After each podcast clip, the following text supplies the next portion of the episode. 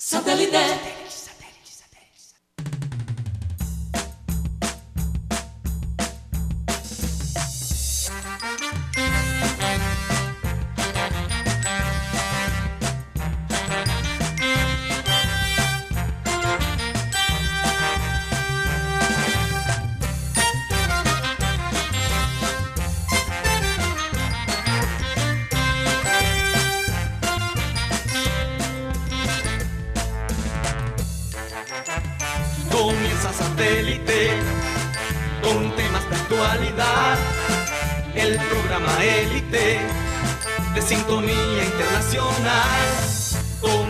Conéctate a satélite. Al aire está satélite. ¡Satélite!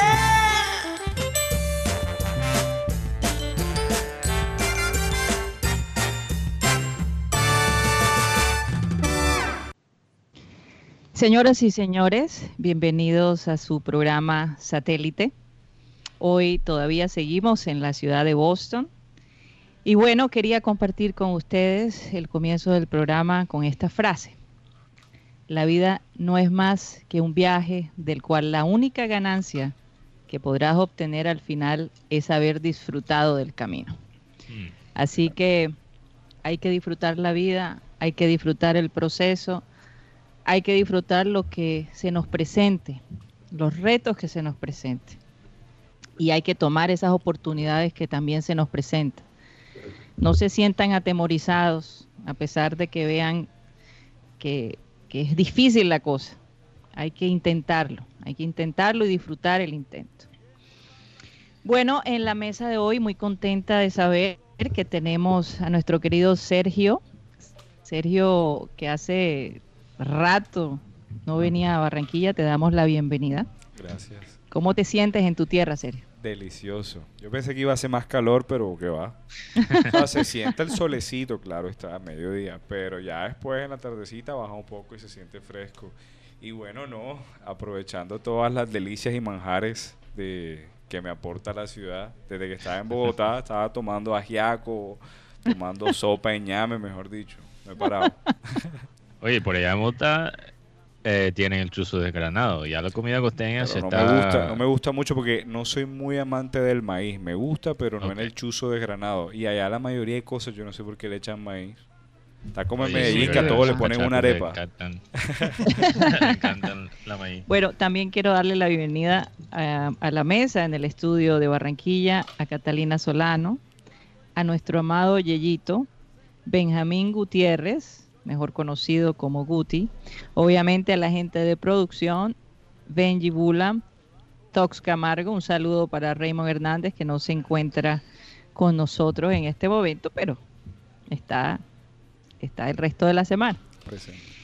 Y eh, por supuesto, aquí desde Boston está Mateo Gueidos y quien les habla, Karina González, con la producción también de- en el exterior de Cyril Gueidos, quien es nuestro productor. Bastante energético este productor. Eh, y bueno, quería obviamente destacar, Mateo, la gente que forma parte Sí, del satélite Bueno, internacional. ¿no? me toca a mí. Y sin papel. Vamos a ver si... Vamos a ver si la memoria te ayuda hoy. Bueno, sí, un saludo para nuestros corresponsales que están en el exterior. Eh, César Villanueva y Alex Macía, que están en Brasil. Los dos Tonys, Tony Avendaño, que creo que va a estar con nosotros esta tarde, eh, que está en San Franci- cerca de San Francisco. Eh, mi sen- más sentido pésame a los 49ers de San Francisco. Eh, bueno, Tony Ariza, que está más cerca de Los Ángeles. Tenemos a, ¿quién más? Miley Chadri, que habló con nosotros ayer desde Santiago, Chile. Así y. Naris García, que está en Dortmund, Alemania.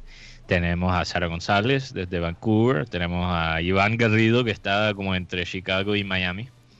Eh, y, oh, bueno, La hay doctora que dejarla Claudia mejor para, para último, ¿verdad? La doctora Claudia, que, que también va a estar con nosotros. nosotros. estará con semana, nosotros sí. hoy, sí. Oh, hoy. Sí. Y posiblemente Tony Avendaño también. Eh, así que eh, no sabemos si Tony va a estar en la primera o en la segunda hora, Benji. Pero mejor sin libreto. Oye, sí, sí, sí. Interesante lo que estabas diciendo, Karina, y yo creo que basado en lo que he leído y lo que he escuchado de las personas que que han tenido mucho éxito en esta vida, que han quizás realizado su sueño, eh, al llegar a su sueño, eso no garantiza la felicidad. Muchas, muchas veces las personas llegan a su meta que antes se veía incalzable y se, se dan cuenta que todavía no están felices, todavía no están contentos, todavía tienen vacíos. Entonces yo creo que eso, eso se alinea con lo que tú dices, que hay que disfrutar el eh, proceso. El, proceso y el día al día, la rutina. Si tú no tienes una rutina que te está dando satisfacción, eh, hay que cambiarla, hay que, hay que mejorar. O sea, no, no es que la rutina debe ser fácil, la rutina te debe eh, retar también. No puede ser tampoco muy flojo. Pero, pero sí hay que, hay que disfrutar. Y no hay que afanarse, Mateo. No hay que afanarse porque a veces queremos llegar a esa meta rápido. Y cuando llegamos ahí nos damos cuenta que, que por estar pensando en, querer llegar rápido, se, no disfrutaste. De lo más Bueno, y también hay personas que se angustian pensando en la meta, en la meta misma, en vez de pensar cómo mejorar todos los días. Exacto. Entonces, ¿qué pasa? Te pones una presión inmensa sobre tus hombros porque sientes la presión de la meta, porque es bueno tener sueños grandes y metas ambiciosas, pero si tú no estás más enfocado en lo que tienes que mejorar todos los días, tú nunca, solo vas a sentir la presión y la angustia, nunca vas a llegar tampoco a la meta.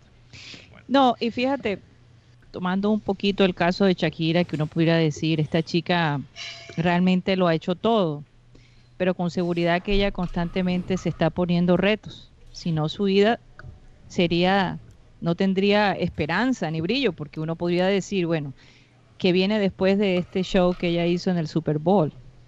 Obviamente está su aspecto como madre, su, su aspecto como ser humano, incidir en este mundo de alguna manera. O sea, ya los retos son diferentes ya se dio cuenta que, soñar es posible, no importa de dónde tú eres. Y eso es algo que la globalización hoy en día nos permite. Ya no necesitamos eh, un productor y vender nuestra música, ya podemos vender nuestra música directamente, ya tenemos más opciones, mucho más opciones que las que tenía esta gente que vimos el día del el domingo, ¿no? Tú nunca sabes, eh, una, una, foto tuya desnuda puede salvar a Australia. O sea, todo es posible en este nuevo siglo, en, estas franjas digitales. Bueno, fíjate lo que pasó con la chica esta que estaba mandando fotos interesantes y la gente donaba. Sí, por eso digo. exactamente, o sea, uno nunca sabe. Bueno, retomando un poquito la, la parte ya, digamos, nacional, porque el partido de ayer, Guti, tú dices que fue un partido... Eh, ¿Cuál fue la palabra que utilizaste esta mañana cuando hablamos? Enre. Enredado. Enredado. Un partido enredado. Un uno a uno. Vimos a un Brasil bastante preocupado. Eh, yo me pregunto si estarán criticando al, técnico de la selección Colombia después de, claro que todo lo que se ha se ha ganado, ¿no? Todo el terreno que se ha ganado. Pero cuéntanos un poquito, Guti, cómo se sintió allá bueno, eh, el partido de Colombia. Buenas tardes, Karina. Buenas tardes a Sergio. Bienvenido. Gracias. Pues primero que todo tenemos unos personajes que me, que me están haciendo en el oído algo y es que nuestros padrinos y madrinas no fueron anunciados. Dios mío, ni Yeyito te lo recordó. Nada, tampoco, pues estoy esperando. Bueno, ellos son Cindy, Dueñas, Karina San Juan. Hay que recordar, es Sergio Martínez que dije Sergio y no dije su apellido. Checho, Martínez, el Manteca Martínez, exjugador del, del Junior. fíjate, fíjate. ¿Qué pasó, Yeyito? ¿No te acordaste de los padres? Ay, Chechito, me dejaste, solo. ¿Qué pasó, Yeyito? Hola, tía Carl. ¿Cómo está el clima en Boston? Uy, está terrible. está frío, frío, frío, frío. Y parece que mañana eh, va a nevar y el jueves también. Así que va a ser interesante recordar viejos tiempos, obviamente. las madrinas ni padrinos. Y siempre lo borran. ¿Qué dijo Yeyito? No, no, no lo escuchamos. Yeyito, repite. Repeat. No lo entiendo en español. Yeyito, repite lo que acabaste de decir. Caramba. Está nervioso, pues yo llegué Sergio hoy. lo y- tiene. Cari, Gucci no ha dicho las madrinas ni padrinos. Pobre Ah, Guti bueno. siempre lo borran. Oh, Yeyito, está lento. Claro. Bueno, dale Guti con los Bueno, padrinos y las Cindy madrinas de este. Dueñas, Karina Sanjuanelo, Martica Gómez, Alex Hernández, Winston Sánchez, Alvarito Orozco y el goce Mayor Mañe Barrios. Como he tenido en estos días los programas, lo divido por generación. Generación una, que era la que decía Abel en estos. Ahora están Sí. los Luis Alberto Cervantes del barrio El Bosque, Kelly Giovanna desde Soledad y Sarita y su señora madre. Ellos son nuestros invidentes que nos ven y nos oyen a través de... Satélite. Por... Satélite. Sí, un recuerdo para nuestros oyentes que nos pueden escuchar desde Abel González, satélite en Facebook, programa satélite en YouTube. Nos pueden escuchar por el radio digital, eh, TuneIn. Nos pueden escuchar por Spotify como podcast. Qué vaina el podcast. ah. Más y más está creciendo ese Sí, mercado a sí, nivel sí. internacional. En los Estados Unidos ha sido algo popular por varios años, pero el podcast por todas partes se está, se está regando. Eh, y bueno, estamos felices de estar en Spotify, que es la plataforma número uno de, de, de podcast Bueno, oficialmente. Bueno, vamos a darle pase a Guti para Bueno, que... Karina, la verdad es que la- Sí. el prepartido o la previa, dícese de la previa, el antes del partido, pues la hinchada, bueno, la hinchada no, la mayoría de periodistas del interior del país decían, bueno, estos partidos va a ser para una goleada, porque Colombia, si con Chile se vio apurado, con Brasil que, está- que juega el mejor fútbol.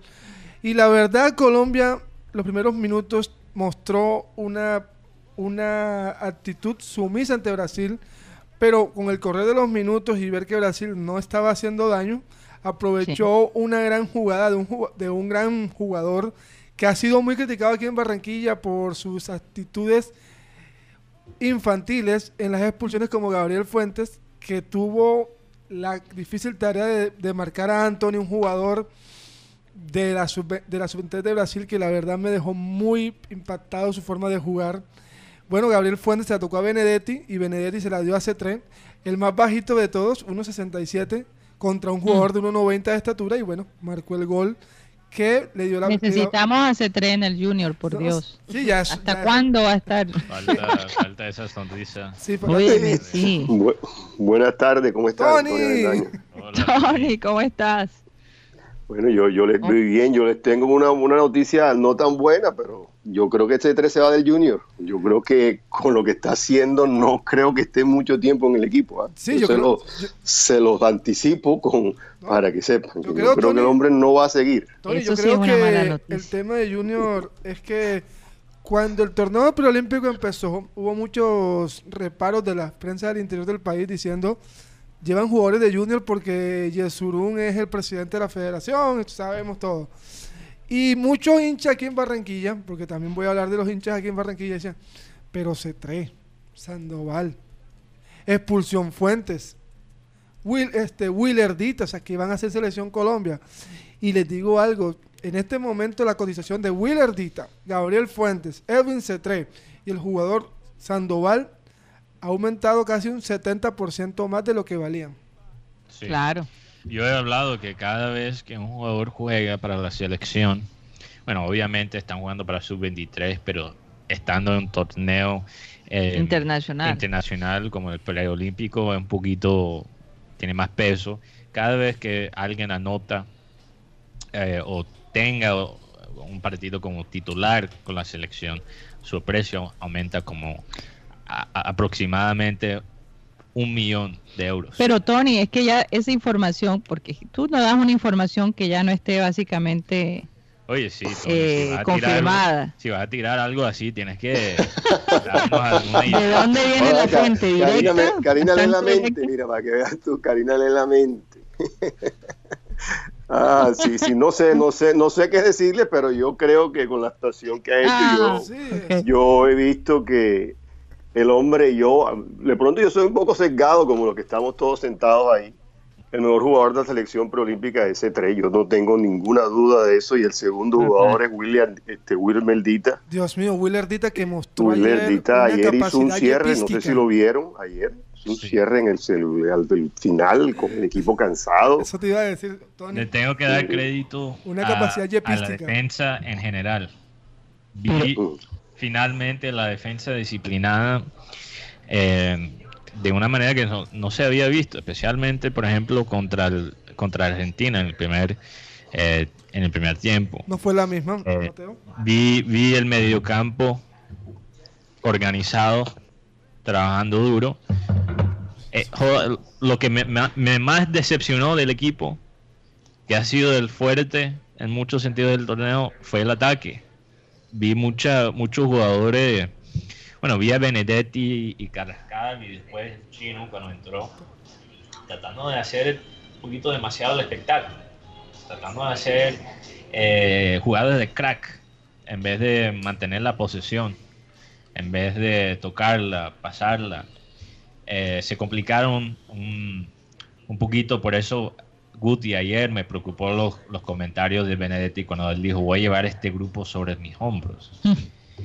Hombre, pero, también Mateo. No es, tu, trabajo. No, el trabajo de él era eh, poner al equipo cumplir su función, que era el, ser volante por la derecha. Pero mi pregunta, también hay un jugador que, que entró al partido y desmejoró al equipo.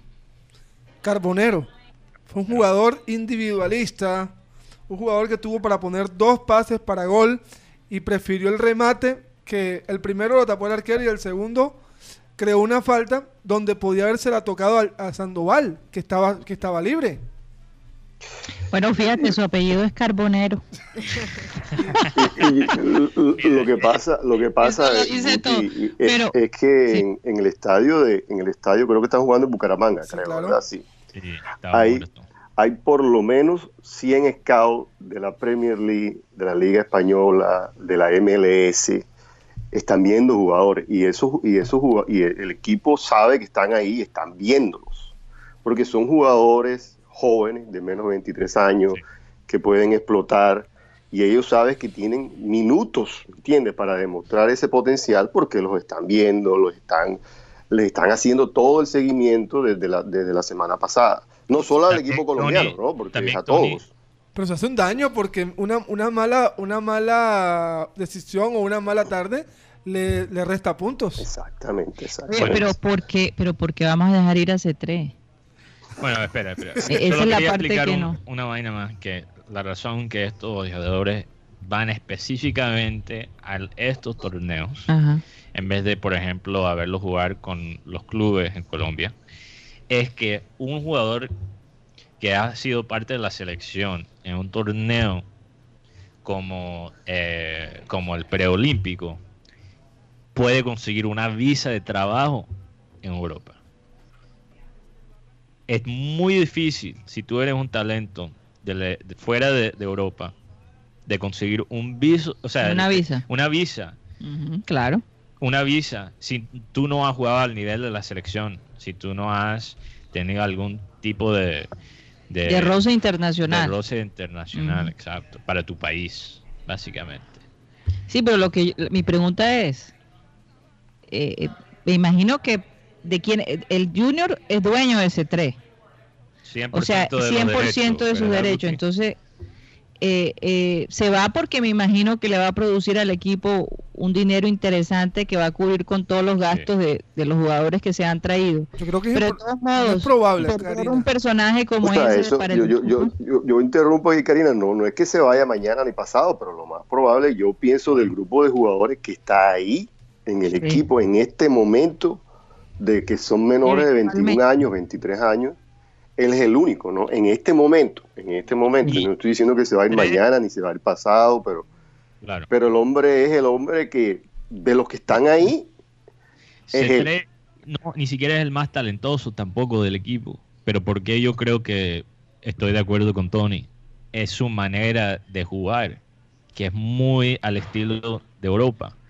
Él es un delantero que sí tiene la chispa, el sabor de nosotros, ¿verdad? Pero trabaja duro, corre por las bandas, puede jugar en varias posiciones, puede jugar un fútbol fluido. O sea, él es, él es perfecto para un equipo, por ejemplo, en Alemania. Sí. Yo veo a C3 en un equipo alemán o un, qui- un equipo inglés. Sí, totalmente, Mateo. Pero mira lo que, lo que hablaba Tony de C3. C3 se supo desde el principio del campeonato que estaba viendo, lo viendo el Watford. Pero en El este Watford. momento yo creo que el Junior no lo suelta, porque además de que le recortaron la nómina, tiene muchos jugadores lesionados. Entonces, o sea, dejar ir a C3 en estos momentos sería una jugada que no, no es Sí, para sí. nada agradable. Porque de todas maneras la gente está esperando que llegue C3 para ver a C3, Borja y Teo. Claro, Sí. que eso es lo que todo el mundo está esperando. Definitivamente. Y, y como dijo Comesaña, la parte donde estamos un poquito débil, espe- especialmente ahora con todas estas lesiones, es por el, el extremo. Ya que es exactamente donde yo espero eh, ver a C3 jugar cuando él regresa. Pero mira, yo, mira, el, el peor enemigo de los colombianos somos nosotros mismos, eso lo tengo claro. Porque antes del partido... Ya llegaste a esa conclusión. porque mira, mira, antes del partido, la gente, los periodistas estaban diciendo, "Eh, verdad, Brasil no va a golear, van a acabar con nosotros, y no lo hicieron. Fíjate que Brasil, teniendo el talento que ellos tienen, ¿ok? Tuvieron más faltas que nosotros. ¿Qué me dice, qué me dice eso? Es un equipo que jugó frustrado. Nosotros no jugamos mu- muchísimo mejor de, que, que Brasil. Y tampoco yo creo que eso fue la meta. Pero frustramos a Brasil. Sí.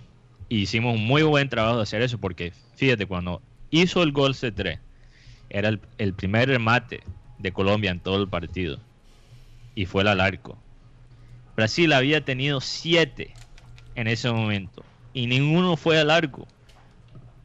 O sea, Brasil tuvo siete oportuni- oportunidades, ninguno fue al arco. Y nosotros con el primero Adentro. fue un gol.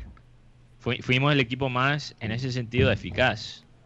Con un, un plan definido. No fue el fútbol, un fútbol bello. Pero eh, es que, es que Junior sale a atacar y los equipos acaban con nosotros. Después los periodistas critican a Reyes que él no sabe lo que está haciendo. Después empatan, cumplen con la meta, por ejemplo, como hizo contra Chile. Y es verdad, no, este equipo ya, entonces ya no hay gol, supuestamente. Entonces, Reyes nunca puede ganar con la prensa.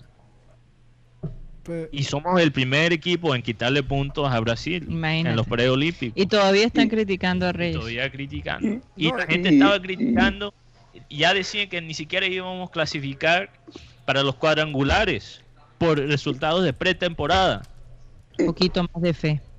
Y, y no, y no y no, no se nos olvide, Mateo, y a los oyentes, que esto no es un equipo de mayores, esto es un equipo sub-23, es un equipo joven. O sea, que los equipos que están jugando cada dos, tres días, es un equipo todavía no maduro totalmente, jugadores que, como decía ahorita Guti, se entran, entran a la cancha, creo que Carbonero entró y se quería llevar la bola para la casa. Así Sí. que eso sucede en estas categorías, ¿me entiendes? Pero, De pero que- Tony, de que, de que es difícil juzgarlos a ellos como, como jugadores ya curtidos.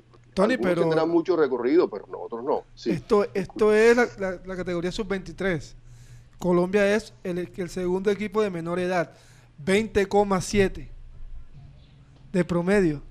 Imagínate. Y Brasil tiene 22,4. Y si tú ves, por ejemplo, Venezuela tiene ju- jugadores como Soltel, Solteldo que juega para la selección de mayores. Y nosotros ni siquiera tenemos todo el talento de nosotros sub-23. Sí, totalmente. Falta jugadores. Falta Díaz, Chinesterra, Jan Poveda, este Steven Alzate, Cuestas, Lucumí, Brian Vera, el arquero, el, ar- el arquero Pérez, o sea, falta el equipo Eh, completo. Eh, Eso te iba a preguntar, Guti. ¿Ese arquero nuestro de dónde, quién- de dónde juega? Esteban Ruiz viene de las fuerzas básicas de la equidad, pero juega en el Medellín. Y bueno, la verdad, en el partido de ayer mostró algunas cosas que no le, no le habíamos visto, pero no es un arquero que brinde seguridad. No, no, no, para nada. Para nada. Para nada. Pero bueno, el hombre, el hombre, se, la- el hombre se rebusca, que como Abel. González siempre decía que necesitamos más arqueros. Esa es nuestro gran, nuestra gran debilidad. Sí, el, Sí. suplen- el suplente de este arquero es Kevin Mier.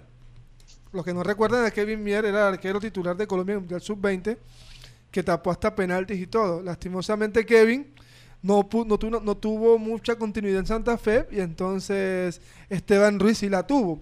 Y recordemos también que Álvaro Montero, que iba a ser titular de esta selección, fue suspendido por dos meses y eso le quitó ritmo de competencia. Fíjate. Bueno, ¿y cuál es, cuándo termina todo este, este torneo de, la selección Colombia? ¿Cuándo tendremos a C3 de regreso a, Barranquilla? Yo creo que para la Guacharna, ¿qué día es? bueno, es el viernes antes, es el viernes antes del carnaval. Pero ahora viene el partido con Argentina y luego con la sí, selección. Pero jueves, el domingo. o el 17, una cosa así. Él, él va a estar, Dios mediante, después del 15 de febrero con el Junior ya. Porque el, porque, el porque el cuadrangular se acaba el 9 de, el 9 de febrero. Ok. y después se fue una final, entonces por ahí, sí, por el, por ahí el 15 estará con, con Junior. Pero lo que, yo decía un comentario un poco jocoso sobre el, sobre el quite de Willerdita. Un quite yepístico. ¿A qué me refiero? A los quites majestuosos. Yepístico. Una nueva palabra. quites majestuosos, limpios de Mario Alberto Yepes. Yepístico. Sí, ya, esa es mía. Ya, ese, era famoso porque era muy, muy lento por esa actividad. la Guacherna es el 14 de febrero. Ah, fíjate, el 14 de febrero. Bueno, acá eh, en los Estados Unidos es el Día del Amor y la Amistad. O por lo menos el fin de semana que se celebra el Día del Amor y la Amistad. Fíjate, yo estaba mirando una lista de cosas eh, para comprar quizás a una pareja o a un novio, a una novia, para, para ese día. Para ese día, Yo sé que ya, ese día se está celebrando en Colombia. En Colombia, sí. Eh, entonces, bueno, yo vi algo que hemos mencionado en este programa que es el Tushi. El Tushi es algo que tú puedes montar, instalar en tu inodoro. Y bueno, cuesta 79 dólares americanos. Y básicamente te da como un bidet. un bidet estilo japonés. Yo sé que Kata conoce mucho del Tushi. No sé si nos puede explicar. Sí, precisamente hay un, un, artículo en Headstrong Magazine Vamos a ver si, si la si producción, vamos a pasar la producción. ¿Qué es el tuyo? Bueno, como decía Mateo, lo que pasa es, eh, digamos, una alternativa diferente, un poco más innovadora a lo que es el bidet. El, lo que pasa es que en los países asiáticos tienden a, pues, hacer sus necesidades básicas eh, de manera diferente. Es decir, eh, ¿Cómo le explico? Eh, no, no, no, de pie no, no, no. Muy fácil. El muy tradicional es básicamente un hueco. Exacto, ellos no usan papel. Usan ellos, agüita. Ellos usan agua, pero es que el mismo, eh, digamos, bidet, que es una alternativa parecida al, al inodoro, pues él mismo expulsa el agua y la persona puede Un poco más ecológica, ¿no? Sí, sí, claro, es que eso es lo que está promoviendo eh, la empresa que creó Tushi que, que, es una alternativa un poco más ecológica para ahorrar un poco más de papel. Eh, viene ¿Qué le habrán puesto Porque mira, usar los wipes de bebé son es chévere. Pero bueno para el medio ambiente, no sé, te deja spoilers, pero te da un poquito, te deja ahí con, con la no te deja con la conciencia porque sientes algo a la imaginación por favor. del medio ambiente son importantes. Algo a la imaginación Sí, por favor. Oye, ¿tú te imaginas regalarle eso a alguien? Un eh, eh, eso podría ser un insulto. Se instala en el... todo si es tu pareja. ¿Qué estás tratando de decirme? Pero tienes que instalarlo también. Instalado, sí, eso se instala, se instala. Vamos a ver si Dejarlo instalado. También yo vi, bueno, fíjate, el minimalismo está muy de moda. ¿El qué? que es minimalista ahora, está muy, muy de moda. Eh, y hay una billetera que se llama el Eccentric Wallet. Billetera Eccentric. Es, es una billetera minimalista. Entonces, básicamente, tú, o sea, usa el diseño para solo tener las cosas que tú de verdad usas. No la tarjetita o sea, que o sea, las personas que, le, que son cositeros, que les gusta tener 30 mil cosas en su billetera, esta billetera no es la mejor billetera para ellos. No, pero te, te, fuerza a pensar en lo que de verdad necesitas. Sí. Bueno, son regalos que podrían ocasionar problemas el día de la abuela. Totalmente. Yo personalmente pienso que si te regalan algo así, estás insinuando que la persona es un poco desordenada. Que, yo creo que yo, sí es bueno y puede fermentar quizás cosas positivas, positivas en, en, la relación. Es el regalar una suscripción al Disney Plus. o, a, o a. Acá en ah. Colombia sería. Uy, más, imagínate. Ese es otro insulto. Ay, mi amor, ven, te invito, vamos a ver Winmax. Oye, pero Disney Plus no hay en Colombia en este Pero, bueno, se puede, hay, hay técnicas, hay, hay, soluciones. Yo sé que Tony sabe muchas técnicas. Pero, pero lo que pasa es que se puede usar lo que se llama un VPN, que no es una, vaina ilegal propiamente.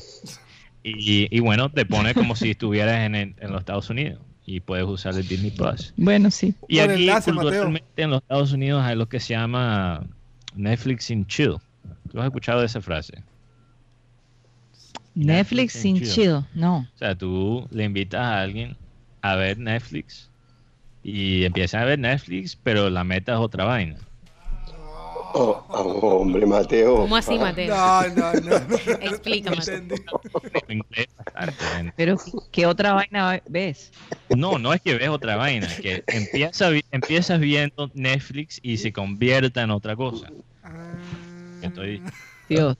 Bueno, bueno o no pregunto mucho. Mucha gente ya ha quemado todo lo que estaba en Netflix, entonces ah. pueden hacer Disney Plus en chill porque la verdad que el Netflix en Colombia eh, está, yo, yo no sé si a ustedes les pasa, pero yo creo que yo he visto todas las series, he visto todas las películas, no hay mucho pues realmente. pero Tú, tú piensas eso y cómo es la, cómo es de interesante la inteligencia artificial, porque tú vas a un, perfil y te muestra cosas completamente diferentes. Por ejemplo, yo puedo, como yo puedo entrar a tu perfil, yo he visto que te salen a ti son completamente diferente. Claro, Entonces, quizás ha quemado todas las sugerencias que a Netflix te ha dado. pero no. Tienes un familiar. Si no debería decirlo tan público, ¿no? Ah, bueno. ya quemé todas sugerencias en Netflix. que me encanta. Yo, honestamente, prefiero ver Netflix últimamente que ver televisión. Es, lo que quieren ver. No, y ahora Netflix quiere pues que los contenidos se adapten al estado de ánimo de sus de sus usuarios, sí. Ah, Aún no han Si está todo melancólico, ¿qué le recomiendan? Te van a sugerir películas de, risa. Sí, películas de risa. Sí, Yeyito. Cuéntanos. Quiero decir algo. Ah, fue el inocente que pagó el canal de Winmas. que Guti fue el único que pagó el canal de Wickmax. Bueno, yo lo único que voy a decir es que mientras haya vida hay esperanza. y cambiando de tema, vamos a meter en otro tema ahora. No, se ha perdido. todo bien. Yo, antes era lo irá a pagar tu madre, el win. Ahora es, mami, ayúdame a pagar el win más. y lo otro, hay, hubo ayer en el estadio metropolitano hubo algo el sábado Sí. Un hincha de esos furibundos del Junior de Barranquilla llevó una pancarta que decía lo irá a pagar tu madre. Dios mío. Lastimosamente para este hincha, la policía se dio cuenta. Y le han puesto un comparendo por el cartón. Oye, la policía puso un comparendo por un por poder expresar cómo se siente y no pone comparendo cuando la gente se pasa del carril derecho al carril izquierdo. Lo que pasa es que a veces en la ciudad de Barranquilla lo que pasa es que Karina no solamente es en Barranquilla es en toda Colombia. La empresa Win ha hecho esto conocer que las ofensas hacia ese canal van a tener un comparendo creo que primero es un poco económico, Oye, pero no tiene nada que la madre ayude a la persona a pagar la, cuenta. Pero ¿qué, fue lo que dijo, qué fue lo que dijo el presidente de la DIMAYOR? Algo que me dio risa. Qué lindo es ver a la gente en el estadio. Sí. Sí. Definitivamente. o sea, como que 30 mil, o pagan los 30 mil pesos o van al estadio, pero no tienen fútbol gratis. Y bueno, hablando del rival de Colombia el próximo jueves, Argentina. Empezó muy bien, 3 a 0. Todo el mundo decía, no, esto es para goleada. El partido terminó 3 a 2. Y si el partido sigue, dura 5 minutos más, Uruguay le empata el partido. La figura de este equipo es Alexis McAllister, que parece que tiene como 32 años, pero bueno, tiene 23. como un nombre irlandés. Sí, McAllister. Él, es familia del Colorado McAllister, un jugador de la época del 90 de Boca Juniors. Ese apellido suena a whisky, ¿no? A whisky, no sé qué suena eso. Quizás después de la guerra de los de, los, de la isla esa, de los Falklands, hay un inglés dejó sí. de las Malvinas. Semilla, de la, en Argentina. ¿De dónde? Las Malvinas. Saludos al barrio. no, no, no, no, las islas. sí, saludos al barrio. Yo tengo, yo tengo un temita ahí cuando terminen para, si me dejan un chancecito cuando, para cambiar de frente ahorita.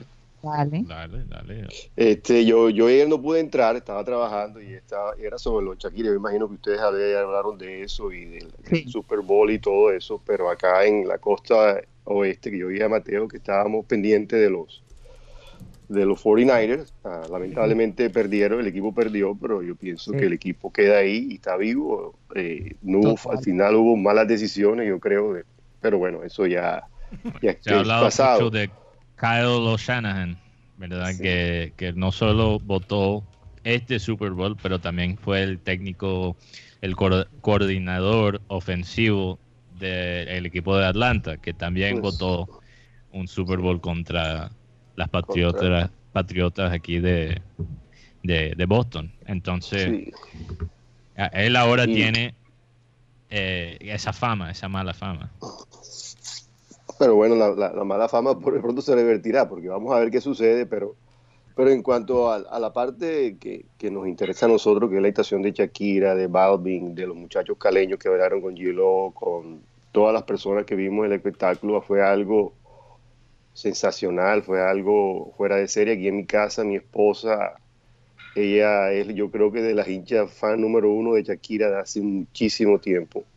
Y la verdad es que aquí hubo, aquí hubo lágrimas en la casa y todo. Algo, fue algo, fue algo apoteósico porque lo estábamos esperando hace mucho tiempo, yo creo que como seis meses, creo. Y se habían, habían corrido rumores que no se sabía que iba a decir que iba a cantar. Yo cruzaba los dedos que no cantaba reggaetón. Eh, mi esposa decía que seguro iba a cantarlo.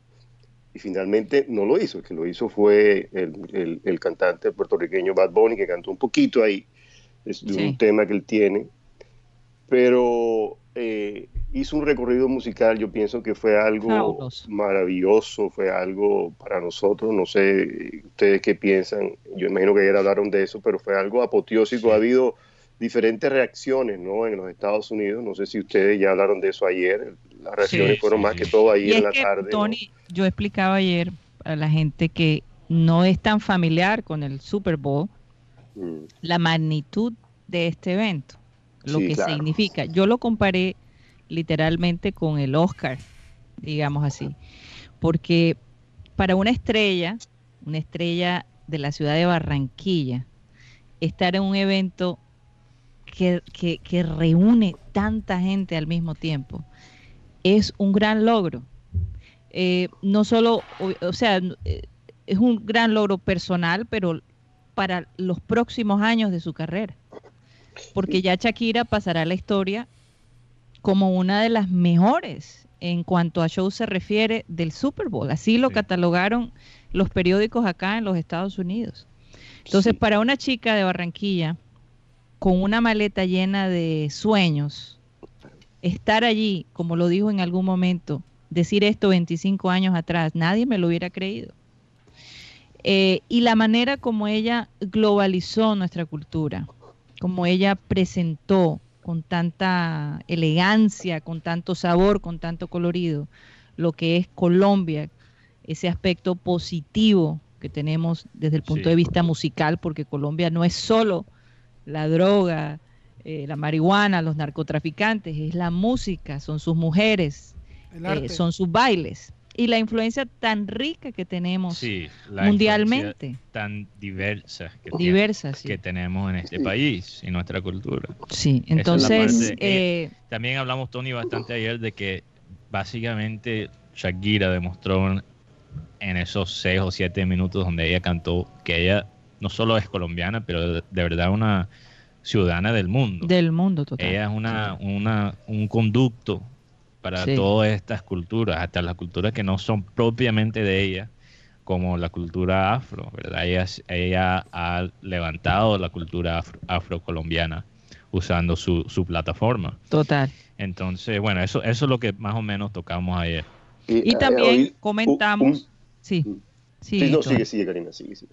Y también comentamos que hoy precisamente el, el, el periódico El Tiempo lo destacó, que esta, estas eh, Shakira y Jennifer Love no, no recibieron un peso. No recibieron porque un peso, eh, eh, esto es algo que, que cualquier cantante haría gratis por la, el impacto, digamos, económico que después de aparecer en un, en un evento de estos significa para su carrera, ¿no? Porque la venta de sus, de sus productos, la venta de sus discos, la venta de su promoción, esto es como un pequeño abreboca o un appetizer o un, ¿cómo se diría? Para que vean, no, porque son seis minutos de lo que tú puedes ver en una o dos horas en un show de Shakira. Entonces, eh, es mostrar un poquito lo que ella da en sus conciertos. Y, es, yo de pronto ayer escuchando, porque uno tiene que escuchar diferentes opiniones, y ayer en el trabajo, yo trabajo con todas las personas que están al lado mío, son americanos, allá hay muchos europeos también, y ellos me hablaban eh, cómo ella habla, cómo, puede cantar en, varios idiomas, cómo puede interpretar eso que tú estás diciendo, cuadrar en seis minutos ese recorrido musical que hizo tan rápido y terminar bailando al, al ritmo que es la champeta, ¿me entiendes? Entonces, que ¿cómo ella hace? Yo le dije, lo que pasa es que la gran diferencia entre J-Lo, y no tengo nada contra J-Lo, tampoco le voy a decir nada, J-Lo es una bailarina, ¿verdad? Es una bailarina de academia, mientras que Shakira es una artista, de, o sea, es una artista integral, de que tocó batería, la, guitarra, ella compone sus canciones, ella arma su show, tiene coreógrafo, entonces es, es, es, una cosa con la otra. Obviamente J-Lo es, eh, es, una artista americana muy pragmática, muy, me imagino, muy de, de, de, de, practicar y practicar y es muy buena. Entonces ellos me decían, pero ella es fabulosa, ¿entiendes? Y todo el mundo sabe quién es Shakira, lo que no saben es que es colombiana. Que todo el mundo lo que sabe, pasa es, que, es que Tony, Jennifer es una gran eh, entretenedora. Sí. Eh, Jennifer no canta como canta Shakira. Y ella, en mucho sentido, Jennifer López es un ejemplo de una artista que mm, en algún sentido, sin quitarle el crédito, como dice Tony, yo creo que mm. J-Lo hay que apreciar lo que ella, lo que ella ha hecho. Pero ah, es, una, es un ejemplo de, aquí me estaban trayendo un café, eh, es un ejemplo de una artista desde cierto punto que ha sido fabricada Mientras que la música de Shakira, no importa qué tanto éxito ella ha tenido en su carrera, es bien intrínseca. ¿Quién es ella? ¿De dónde viene ella? Sí. Y se siente, se nota la diferencia. Y alguien, alguien dijo ayer de los oyentes que Shakira era una chica zen, que no, no mostraba, eh, eh, ella, eh, su, no se sentía el ego sobre ella, mientras que sí se siente el ego, se siente el ego de Jennifer López. Sin embargo, ustedes tienen que entender que Shakira es una chica que se la ha pasado estudiando. Se la ha pasado estudiando idiomas, se la ha pasado estudiando todo tipo de bailes. O sea, lo que sale allí también es eh, el producto de mucho esfuerzo. Es una mujer que maneja su tiempo muy bien, porque además de eso es madre y esposa. Bueno, todavía no se ha casado con Piqué, pero maneja un hogar. Y eh, eso no es fácil, se necesita mucha disciplina para llegar a ese punto. Y es por eso que yo esta mañana comenzaba diciendo, y Shakira es uno de esos grandes ejemplos, hay que disfrutar el proceso de nuestra vida. Eh, todos los, procesos que vivimos hay que disfrutarlos y de verdad agarrarlos, como dicen por allí, por el mango.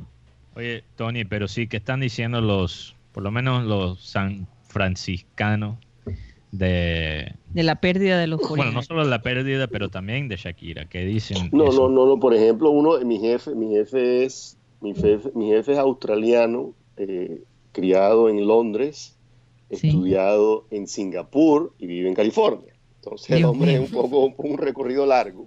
Esta mañana me mandó un, un por email, porque acá en, donde yo trabajo no se permite mandar texto, sino todo por email. Eh, me mandó el el, ¿cómo se dice eso en español, Mateo? Ah, este, el, el, top 10 de las canciones de iTunes, en la ah, plataforma de ventas del streaming de la compañía Apple. Resulta, me dice él, que de las, de 10 canciones... ¿ah? ¿Cómo? Que los rangos de venta. Los rangos de venta. En esta mañana apareció Shakira, de las, las cuatro canciones que interpretó, las cinco, hay tres en el top 10. O sea, ese es el resultado de que ellas no cobran, pero resultado. Por eso ellas no cobran. Por eso no cobran. Entonces, las canciones, déjame ver aquí si las puedo ver que me mandó el correo, están aquí muy claras. Aquí son el top 10, son. Uh, el número uno es Whenever, Whenever. Después viene Taylor Swift. Número 3, otra persona. 4, Hips Don't Lie, Shakira. 5, un reggaetonero. 6, 6, Waka Waka. Del top 10 mundial de iTunes, en que de unas canciones que ya tienen tiempo. Que ya ha pasado, sí, exacto. yo, creo que la gente, yo creo que la gente no se había olvidado de Shakira como persona, porque Shakira todavía tiene una presencia en el público muy, muy fuerte, sí. pero yo creo que la gente se había olvidado un poquito de su música. Qué tan eh, contagiosa es su música. Y, la pregunta con relación a lo que me dijiste, ¿qué piensa la gente? Aquí, aquí, la, aquí está, aquí tú sabes que existe algo que la gente en Colombia de pronto no sabe, la misma polarización de la política ha llevado a polarizar el país también en muchos aspectos aquí en los Estados Unidos, con el presidente Trump, todo eso.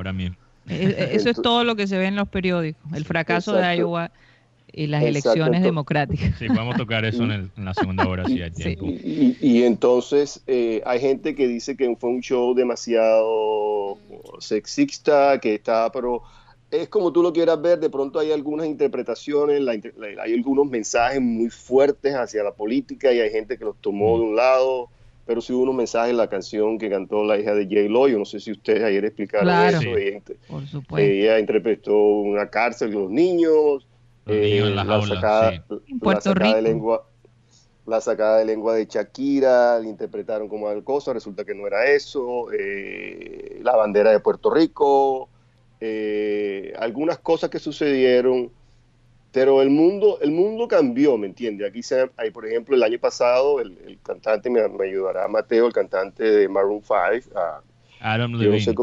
Él se quitó la camisa y estaba tatuado totalmente, o sea, le faltaba quitarse la no, pero ¿de dónde me deja Janet Jackson? Pero te voy a decir una, pero eso fue sin culpa. Con Justin Timberlake. Bueno, eso, nunca lo vamos a saber. Pero, pero mira, mira, pues, lo de Adam Levine es muy chistoso porque la gente se burló de ese de ese, ese show, ese concierto de él el año pasado, que era un, un concierto bastante aburrido. Claro, plano, plano, muy plano, plano, sí. Sí, muy plano, un tipo blanco, gringo. Y la gente dijo, finalmente hay un... Hace rato que no hay un concierto con sabor. Entonces la gente había muchos tweets este año todavía del concierto del año pasado de Aaron Pero mire, lo mismo dijeron de Beyoncé. Recuérdense que Beyoncé también dio su mensaje político en contra, eh, eh, quejándose, ¿no? De, la opresión. Y es algo muy extraño, Karina, porque, porque la NFL supuestamente, si tú miras los dueños del equipo, quiénes son las personas que lo siguen. Es muy extraño porque puede, puede terminar yendo para, para el lado contrario, ¿me entiendes? Y la NFL, yo sí de pronto no estoy de acuerdo ahí con Mateo. Yo creo que todo lo que nosotros vemos en esos shows, todo está fríamente calculado, hay nada a la imaginación, todo lo tienen eh, hecho. Vamos a poner la banderita aquí de Colombia de un ladito, ponemos la máscara que no se vea mucho, pero para salir la bandera. Por ejemplo, la lengua de Shakira eso fue planeado porque eso, eso fue ella lo hace en sus conciertos o sea, tenía, tenía sí lo hace en su concierto pero no hay duda que ellos también lo hicieron para un momento viral para los memes. Exacto. Porque se necesita esa publicidad. Además ellos quieren incidir en Sudamérica quieren que el fútbol americano se vea acá en Sudamérica verdad en Latinoamérica en general que no no tiene la gran acogida entonces, eh, tener dos exponentes máximos de los latinos en un Super Bowl significa llamar la atención por el interés del deporte de los latinoamericanos. Es, eh, ellos no dan puntadas sin dedal, de eso no me cabe la menor duda. Tony. Y, Y, sí, dime, dime. Pero es muy cierto porque es un deporte que aquí en, en Latinoamérica, sobre todo en Colombia, no tiene esa no tiene ese P, es, es, es, llamativo, o sea, y tener a la mejor la mejor artista colombiana de mucho tiempo y del momento era es una forma también de atraer al público colombiano. Sí, y, y, por ejemplo, e, ellos, ella, por ejemplo, eh, yo estoy seguro que cuando hacen el show, lo montan en la NFL, tienen unas personas ahí, mira, van a hacer esto, van a hacer esto, ustedes qué piensan, no lo hagan, si lo hagan. Y, eso crea, crea una cierta cosa, pero la verdad es que fue algo majestuoso. Yo lo tengo grabado, lo tengo grabado en mi mente. Aquí lo tenemos aquí en mi casa, lo hemos visto como 8 o 10 veces. La verdad es que fue algo sensacional. Las reacciones el domingo en Colombia de las personas que yo conozco eh, estaban también muy, muy ansiosas por verlo. Los comentarios fueron muy positivos. Hay algunas personas que no están de acuerdo por algunas cosas que sucedieron. Eh, el cantante, de, los cantantes reggaetoneros, por el reggaetón yo no me gusta el reggaetón, pero ahí, está la muchachada, como decía nuestro Abel, ahí está Chuchín, está Raymond, que hoy Hay mercado para todo el mundo, ellos cubrieron todo. Toda la base. Cubrieron toda la base. Imagínate que me dice mi hijo que, que Bad Bunny en, Spotify, en la plataforma de sonido, en la plataforma de eso, ha sacado un billón doscientos mil streaming. Es el tercero del mundo. Imagínate fíjate, Tony, fíjate, yo estaba a punto de cambiar el frente hacia Spotify. Y yo, yo sé que tú, que estás en San Francisco, que es como el centro tecnológico ahora mismo de los Estados Unidos, eh, y también, Sergio, eh, tú que sigues el marketing digital, eh, es interesante porque Spotify tuvo una campaña de KFC, que hay en Colombia, es que KFC. Kentucky Fried Chicken. Claro, Kentucky Fried Chicken. Eh, que ese pollo tan famoso que el otro día estaba caminando por la calle, había un KFC cerca y ese olor me pegó. bueno, uy, uy qué, qué delicia ese pollo. Pero, ¿qué pasa? KFC metió esta campaña, que la campaña básicamente era que ellos de pronto tú vas a un perfil de un artista y sale vainas de KFC y fotos de ellos como si estuvieran comiendo KFC y todo esto. Mm. Lo curioso de esto, porque si tú usas la versión gratis de Spotify, te sale comerciales, te sale, te sale publicidad. Lo curioso de esto es que salió en la versión premium de Spotify, que tú pagas mensualmente, como lo haces para Netflix o cualquier otra plataforma de streaming, eh, tú pagas mensualmente para no tener cortes de comerciales mientras que estés escuchando música. Entonces yo me pregunto, imagínate, tú pagas mensualmente, tú vas, tú entras al perfil del artista y hay publicidad por todas partes. Entonces, ¿hasta qué punto va a seguir eh, metiendo la publicidad digital? Porque hasta ahora los servicios premium, que eran quizás el oasis de la publicidad, ahora hasta esto, eso están expuestos a un comercial de KFC. Eh, aquí, por ejemplo, hay un el, GPS, que uno es el GPS que usan, el más popular que es Waze, tú vas andando en Waze y de pronto te sale, usted ha visto eh, lo que te decir de Harley Davidson aquí al lado suyo. Si lo dice, si lo ha visto, dígalo. Si no, no ponga que no. es, algo impresionante lo recursivo que se puede hacer en los medios digitales. No hay duda de eso. Pero ¿qué, qué piensas de esa tendencia, Sergio? Bueno, fíjate tú que eh, Spotify sí tiene bastante fuerza, la ha tenido últimamente porque como tú dijiste al comienzo del programa, han cogido una fuerza y cada vez se escuchan muchos más podcasts. ¿Por qué? Porque es algo que se puede consumir mientras se está haciendo otra cosa. Y, básicamente, pero fíjate que, que, es algo que me, que me parece polémico porque ahorita este año Google está en una campaña en donde buscan eliminar las cookies de los terceros. Es decir, la cookie que es, es como bueno, uno, dice galleta, pero es simplemente este, una amiga que queda al momento en que tú visitaste cierta página y ellos guardan esa información de ti.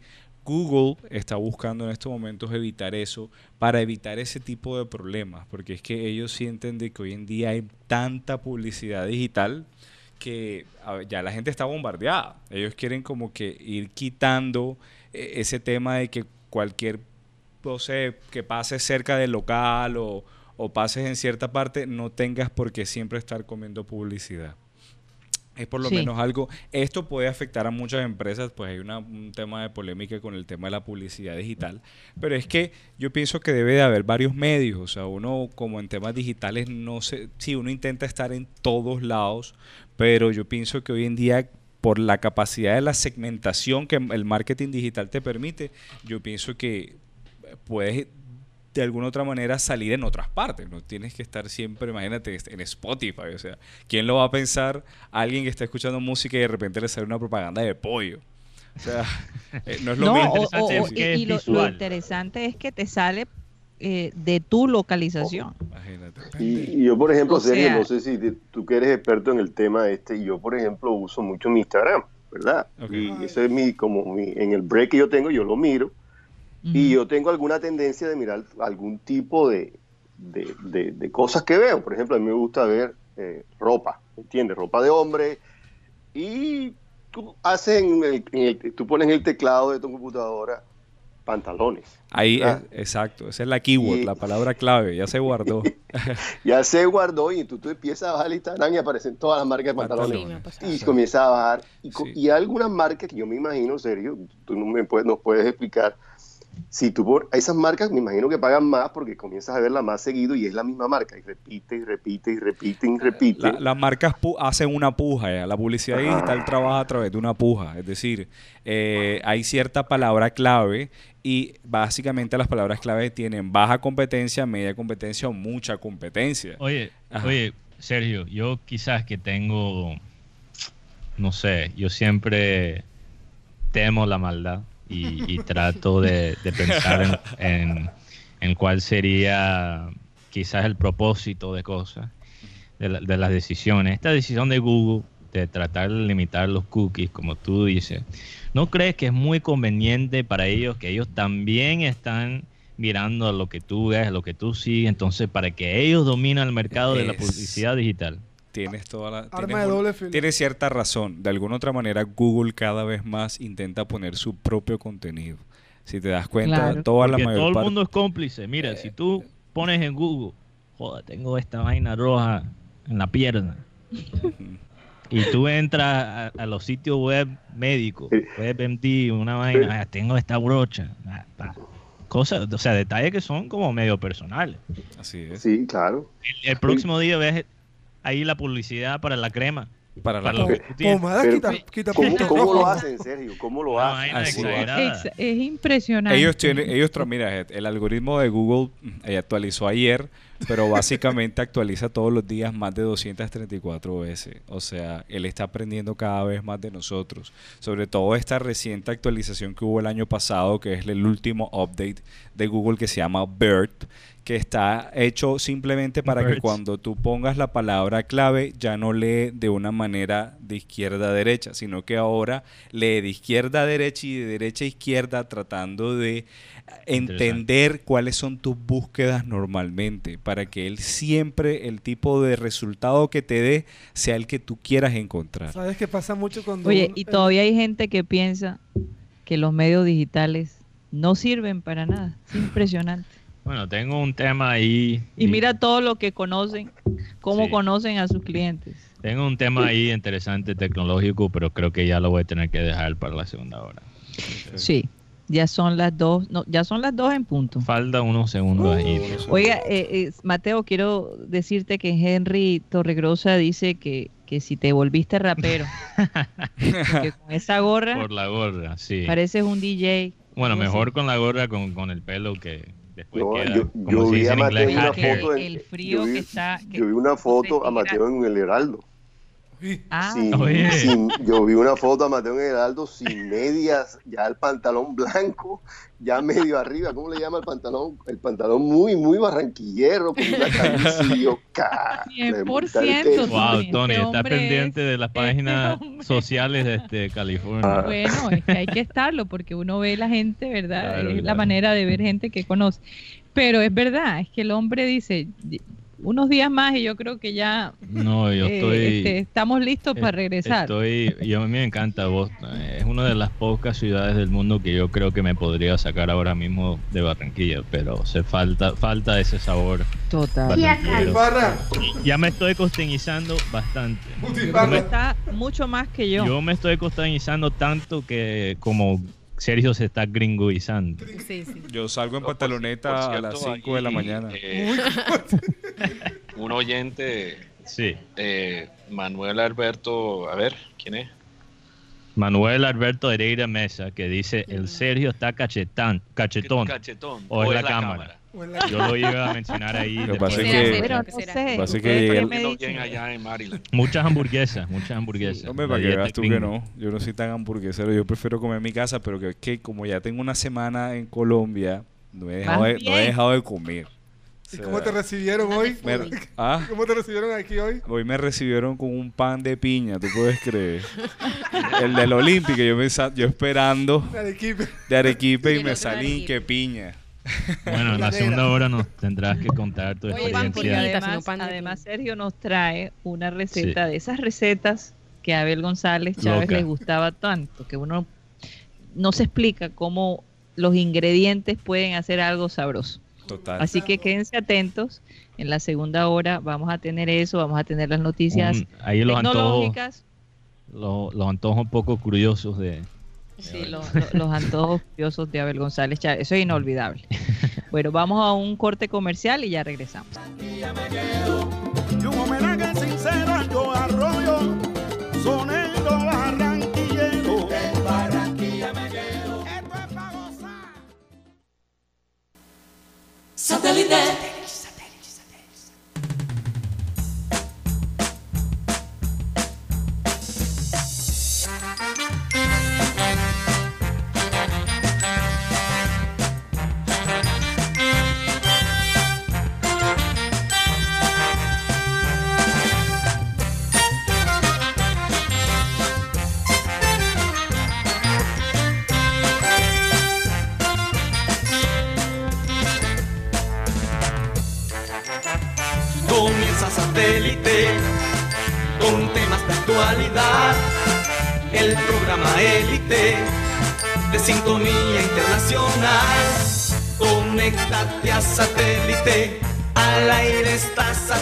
Satélite.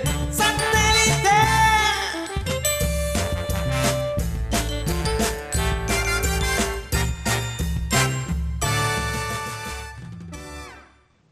Bueno, bienvenidos una vez más a su programa satélite. Eh, definitivamente Harley Davidson no es solo un almacén de motos, es eh, ahí te vende un estilo de vida que es algo realmente impactante y novedoso.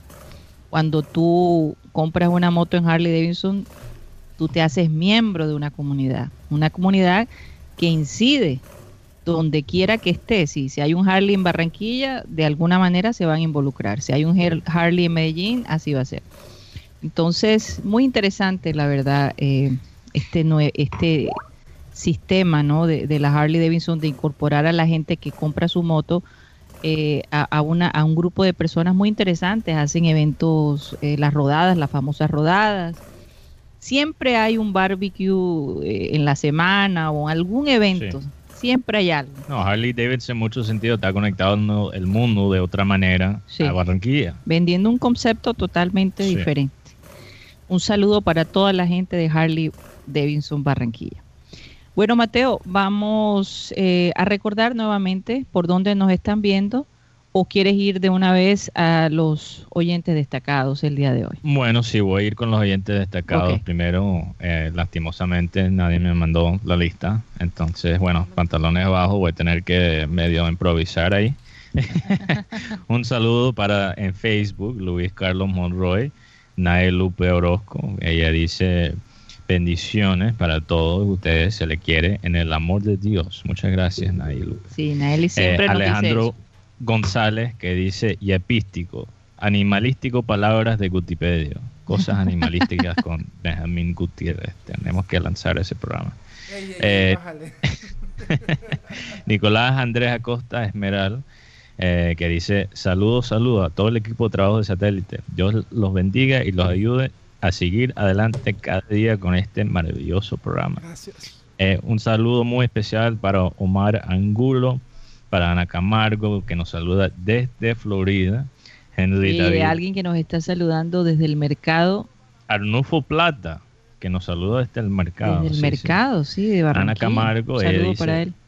viendo a Karina y Mateo de fruta este invierno. Sí, hay que, Sí, sí, sí. hay que también, el, el frío es teso cuando has estado en, Pero tiene su encanto, ¿no? tiene su duda de eso, encanto. tiene es, su encanto. es difícil cuando has vivido en una zona tan eh, tropical, quizás como, como nosotros del Caribe.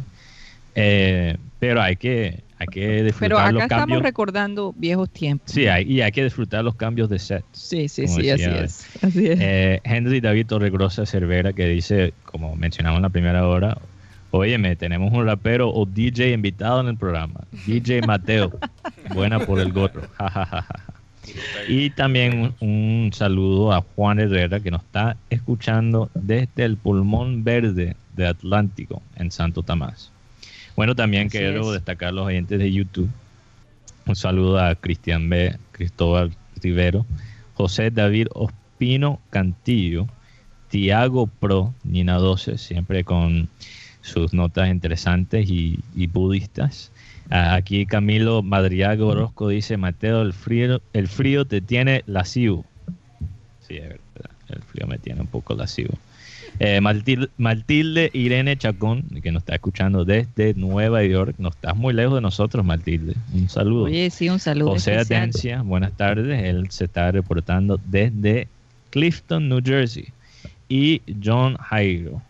Y últimamente Manuel Alberto Hereira Mesa, que lo mencionamos también al final de la primera hora, que dice que Sergio está cachetón. Estoy de acuerdo. Sergio está, está se está gringuizando. No, no, bastante. no.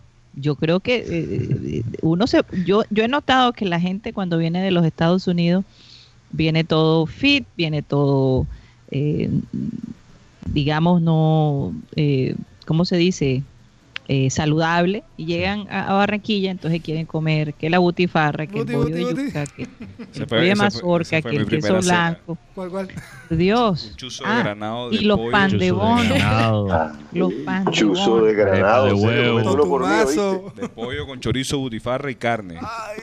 Oye, pero fíjate, yo como butifarra casi todos los días y yo he perdido peso en Colombia.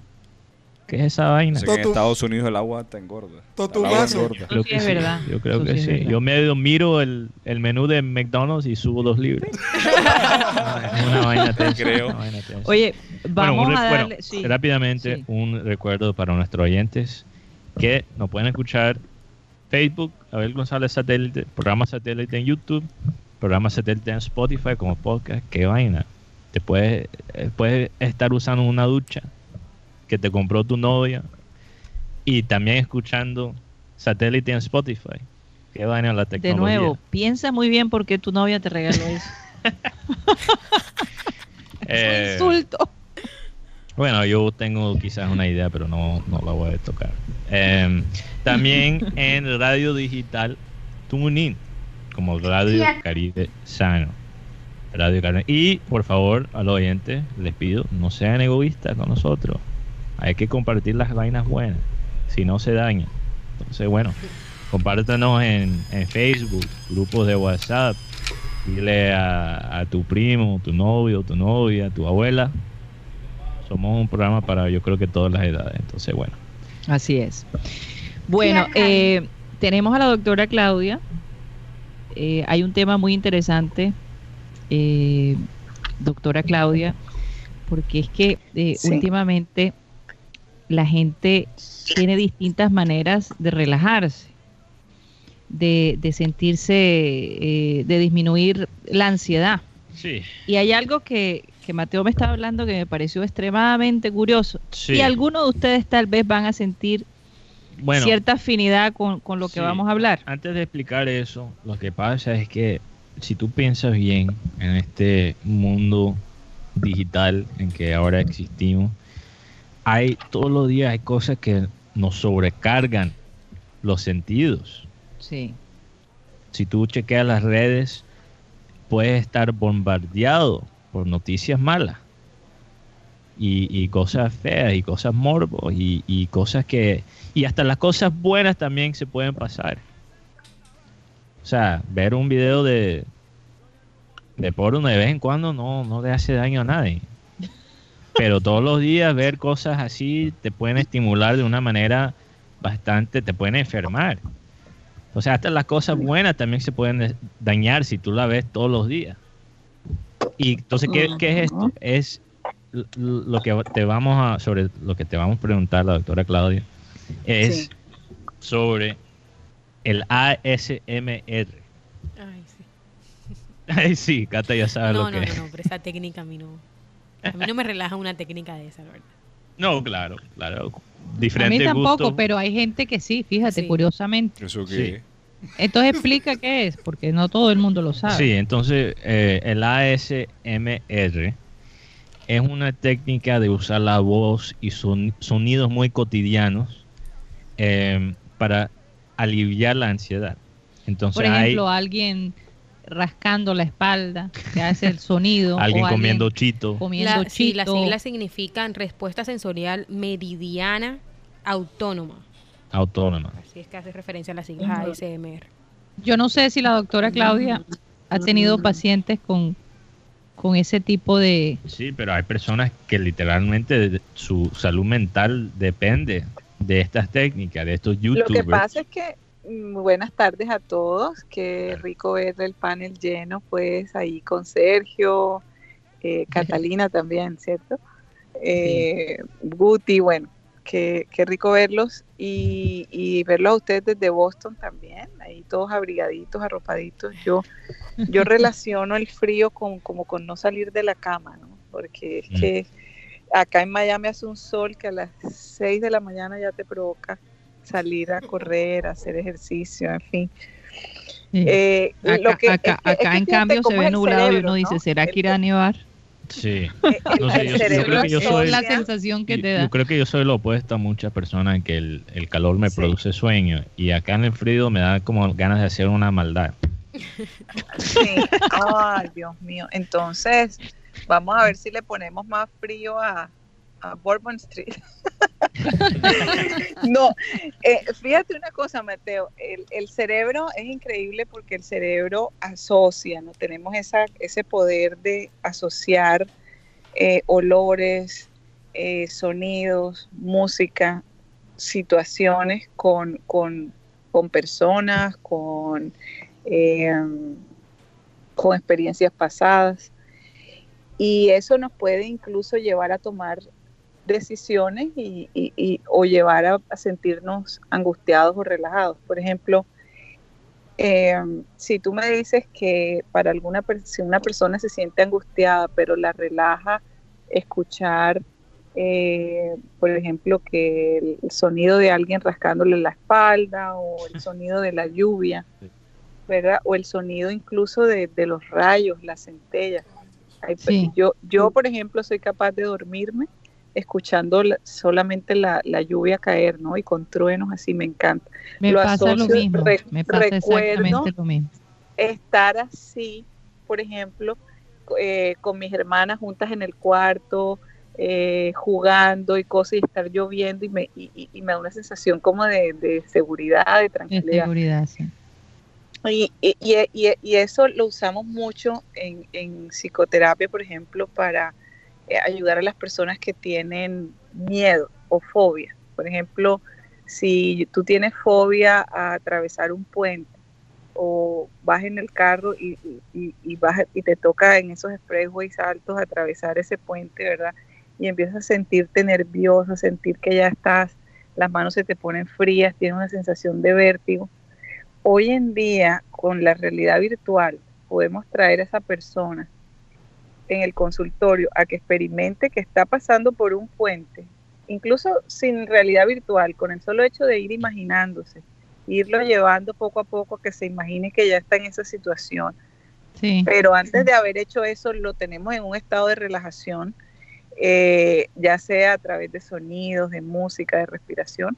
La persona va a asociar más la pasada por el puente con el estado de relajación y tu cerebro se va condicionando a eso, ¿no? Entonces cada vez que vas a tener esa experiencia que es entre comillas eh, difícil o traumática para ti, pues enseguida lo vas a asociar con algo agradable.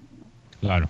Y, ahora, y, eso, y, eso se trata, y con eso se, se, digamos, se trabaja mucho en las personas que tienen esas fobias o ansiedades extremas. De acuerdo. Ahora esta técnica, ¿tú crees que quizás es síntoma de ya una adicción a las cosas digitales?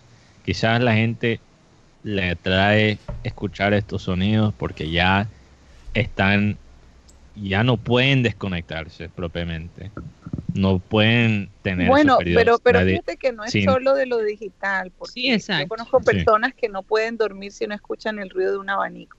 Claro, pero yo ¿qué te digo, hay personas que, que obviamente buscan ese sentido en su vida real. Lo buscan en, en, su rutina cuando van a el ruido el ruido el ruido verdad lo buscan lo buscan eh, como tú dices prenden el abanico van a escuchar el o mar con el televisor prendido. Hay ciertas músicas escuchan el tren pasando cosas así pero estamos hablando que eso todo eso todos son sentidos que o, sonidos que encuentras en la vida real. Estas son personas Exacto. están dependiendo de personas en un video digital para crear los sonidos. Sí, es que Entonces quizás no, no crees que Mm. es una síntoma un poco de obviamente el sonido en general tiene efectos psicológicos, pero ya la dependencia de las cosas digitales ha llegado a un punto donde también las cosas cotidianas y normales las tienes que buscar por una plataforma digital. ¿No crees que Sí, bueno, fíjate lo que eh, es que es que a medida que va, la ciencia va avanzando y la tecnología, yo creo que lo que hacen es como de tratar de facilitarle al ser humano eh, experiencias agradables, ¿cierto? Porque, por ejemplo, um, ¿por qué yo tengo que dormir con aire acondicionado todo el tiempo? Eh, ¿Por qué tengo que tener el aire prendido en la casa las 24 horas? Eh, ¿Es que estoy adicta al aire acondicionado? Porque antes, cuando no había aire acondicionado, ¿cómo hacía uno? Sí. Entonces, entonces a medida que, que tú vas, que la tecnología va avanzando, que la ciencia va creando nuevos elementos para hacerle la vida en cierta forma al ser humano más confortable, pues lo vamos a buscar y vamos a querer tener ese, ese aparato, ese objeto que me ayuda a mí, que me, que me hace encontrar sensaciones agradables. Ahora, si yo soy una persona criada, eh, por ejemplo, eh, en, en, un barrio en donde cada rato yo oía al señor que vendía latas y pasaba vendiendo con la, a las 6 de la mañana, o, o si yo me crié, por ejemplo, en, en, una finca en donde todas las 5 de la mañana oía un gallo cantar y oía un, un pajarito, y mi, mi, mi, tendencia va a ser buscar quizá esos, esos sonidos, esos ruidos que, que fueron agradables para ti en un momento determinado. Sí. Ahora, si, si lo puedo hacer El de manera es digital. Que, es que están creando este tipo de, digamos, de obsesiones eh, para disminuir eh, la ansiedad. Eh, está, está creando personas en, en, en, en YouTuber en YouTube expertos en, en, sí. en hacer ese sonido, y, que significa que de alguna manera está y para ellos es una manera de ganar plata. De ganar plata, exactamente. Ahora, ahora, complaciendo. Tú, ahora eso es mejor que tomarse una pastilla. Muy en serio. No, pero yo tengo una pregunta a la doctora Claudia Mateo, si me, sí. si me da una pregunta claro, muy claro. si yo de, de, de, pronto yo estoy mal. A mí, yo, por ejemplo, de lunes a jueves, el trabajo aquí es muy intenso, aquí en los Ajá. Estados Unidos. Y el viernes a mí me relaja es pensar en, en mi carro, en, el, en, en, la carretera, en el freeway, llegar a mi casa a cocinar y abrir una botella de vino. Yo eso es la única, eso es lo que a mí me relaja mi mente, de verdad, es algo Ajá. muy extraño. ¿Qué tú que viernes cocinar a la familia y tomarme dos copas o tres copas o, o la botella entera, pero, pero me lo hago.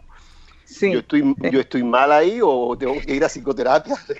No, no, no, porque es no, que, exacto, mira, para alguna persona es ver una pelada en un video con mechito. ¿Que un video de qué? No, que Tony dice que para él lo que le relaja es llegar a casa y tomar sí. el vino y cocinar. Sí, y para alguna persona llegar y ver un video de una pelada comiendo chito o comiendo hielo. Eh, eh, es, que, es que es increíble, o sea, es increíble. Eh, cada individuo es un mundo definitivamente y todas y todas las personas tenemos experiencias diferentes. Eh, si eh, Tony de pronto es más como esa sensación también, bueno, cocinar implica varias cosas, implica olores, ¿verdad? Implica sabores, o sea, estás utilizando tus, tus sentidos, ¿no? Eh, tienes que probar lo que estás haciendo, tu familia se siente agradable, se siente agradecida con la, contigo porque estás haciendo algo seguramente que quedará muy rico, ¿no? Y eso tiene a su vez su recompensa.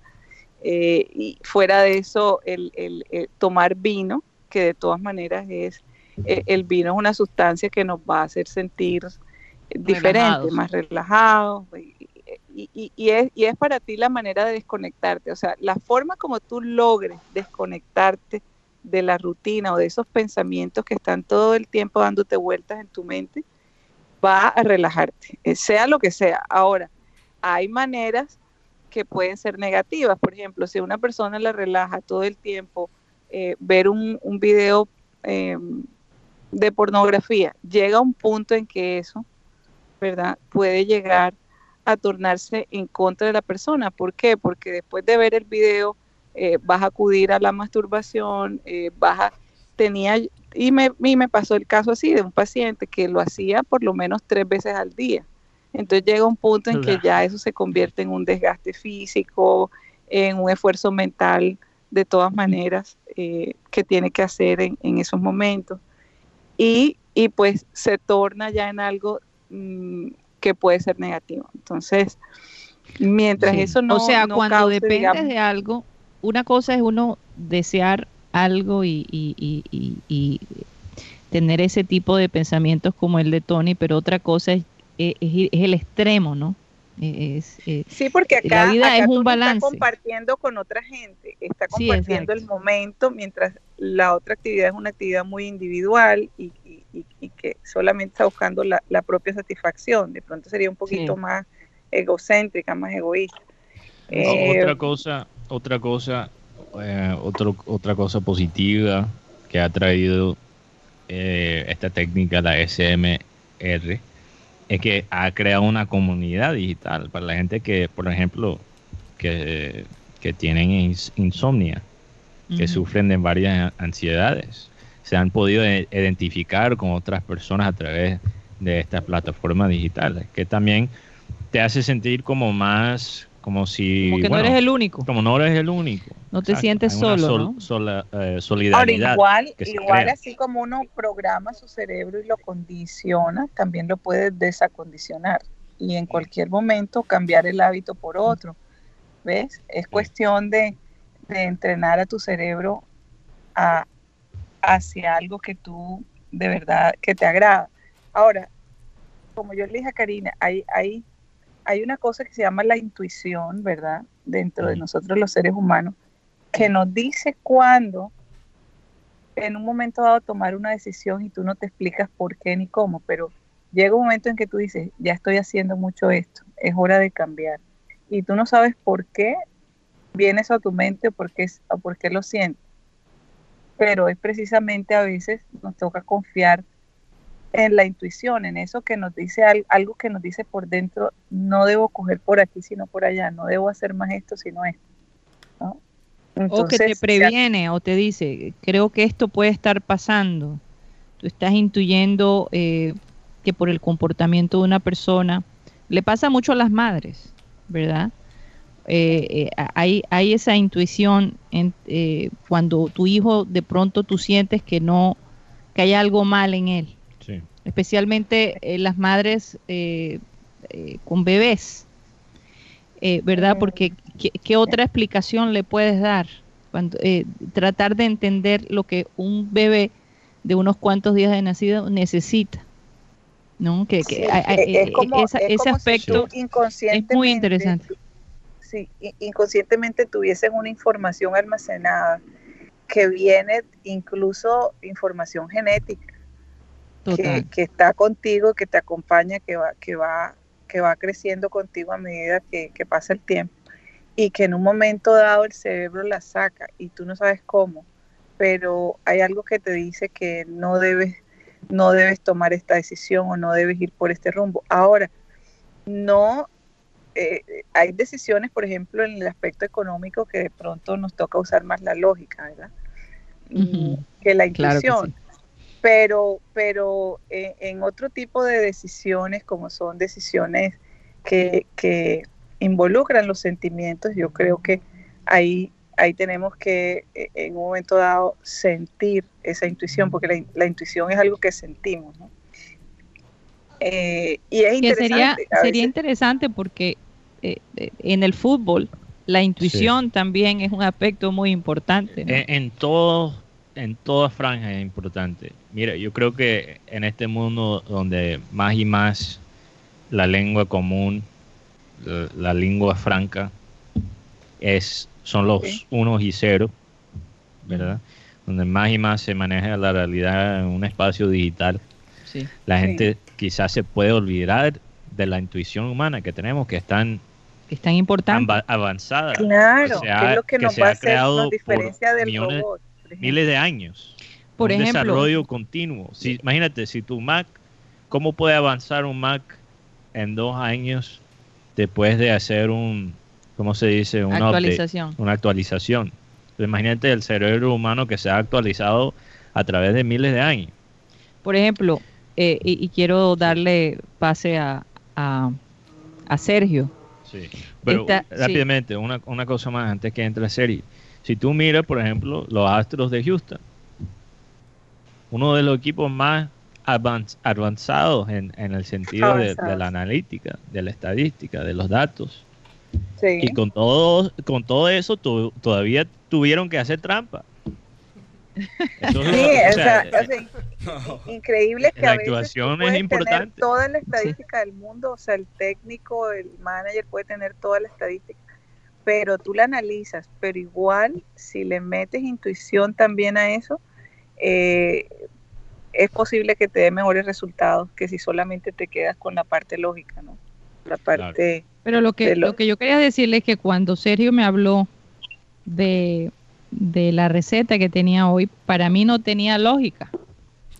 Porque es ilógico los ingredientes que él eh, sugiere para este platillo. Y me gustaría que no, no los dijera, porque realmente, eh, primero que me explique cuáles son los ingredientes, porque yo en primera vez en mi vida que los escucho. Adelante, Sergio. La, la guartinaja, ¿no conoces la guartinaja? No, nada. Sí, tampoco. y la guartinaja es? Un, mamífero, que, Se, que se ve aquí, sobre todo en Latinoamérica, eh, que pesa más o menos como unos 13 kilitos. Un arroz de guartinaja. Un arrocito de guartinaja o una guartinaja al ajillo. o, pero, pero explícame cómo se ve la guartinaja. Sí, la guartinaja es, como si fuera un, bueno, no puedo decir una ratica. Eh, es como si fuera un como una ardilla. Como, una, ardilla, como un más gorda, como un hamster, sí. pero más gordo, chiquito y, corre rápido por todos lados. es sabroso, es sabroso, es sabroso, es sabroso, eso es rico. Es más, ¿Tú lo has probado, Tony? Sí, claro, claro, claro. ¿Oh? Todo eso. primera vez que lo oigo Yo también, primero. Bueno, aquí. explícame la guartinaja, ¿cómo la, preparas? La comen rellena, frita, guisada, con zumo de coco, o sea, hay mucha variedad. Pero yo quería como traer un platillo especial, como con una, una guartinaja al ajillo, es decir, esta guartinaja la vamos a meter en agua caliente por casi unas 4 o 5 horas, con solo ajo, cebolla, laurel y tomillo. Después de que pasan las cuatro horas, ya pues obviamente eso va a ser como el pollo, que ya está cocido. Y lo único que hace es que, bueno, pero esta es marroncita, no es como el pollo, no es blanco, es una carne que tiende a ser una carne, queda como la carne molida. ¿Y a qué sabe? Pues, no sabe a carne. Hay que probar. pollo. Estamos mostrando la guartinaja. La guartinaja parece un, como no, un porque, por ejemplo... Oye, eh, pero yo nunca he visto eso ni siquiera en los supermercados. a, mí, me preocupa que uno se... Ahora hay que tener mucho cuidado con los, con los animales que uno come. En el zoológico está la guartinaja es muy parecida al chigüiro. Entonces los compras en el zoológico. No, pero eso no se compra en la Olímpica. ¿Dónde compran eso? No, eso, tú lo consigues en los pueblos, en los ah, pueblos tú llegas y... En Fogonia. En el mercado. En el mercado se consigue. En la, gente que caza y eso, esas cosas. En Fogonia. Entonces, la idea es por lo menos esta guartinaja acompañarlo con unos toleticos de yuca. una yuquita bien cocida, cero rucha. Eh, No, a mí me gusta cuando tú la cocinas y después la fritas. Ah, Que le echas dos cachetadas de suero y listo. y viene para adentro. Y bueno, nunca La puede risa, faltar. la risa de Mateo se escuchó por todo el hotel. Ay, qué vergüenza. ¿Qué cosa? Y no puede, obviamente tienes que acompañarlo con jugo ya. Pues. Nosotros no tomamos Coca- Yo no tomo Coca-Cola ya. Tamarindo. No, yo estaba pensando. Con jugo de tamarindo. No, hombre, lo que Con pasa- leche. El jugo de Tomate tamarindo de árbol. me parece bastante fuerte.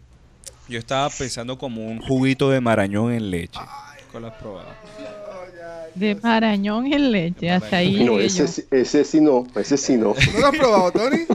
No, no, no. Yo lo he probado No. sin agua. Y lo hacen en frappé.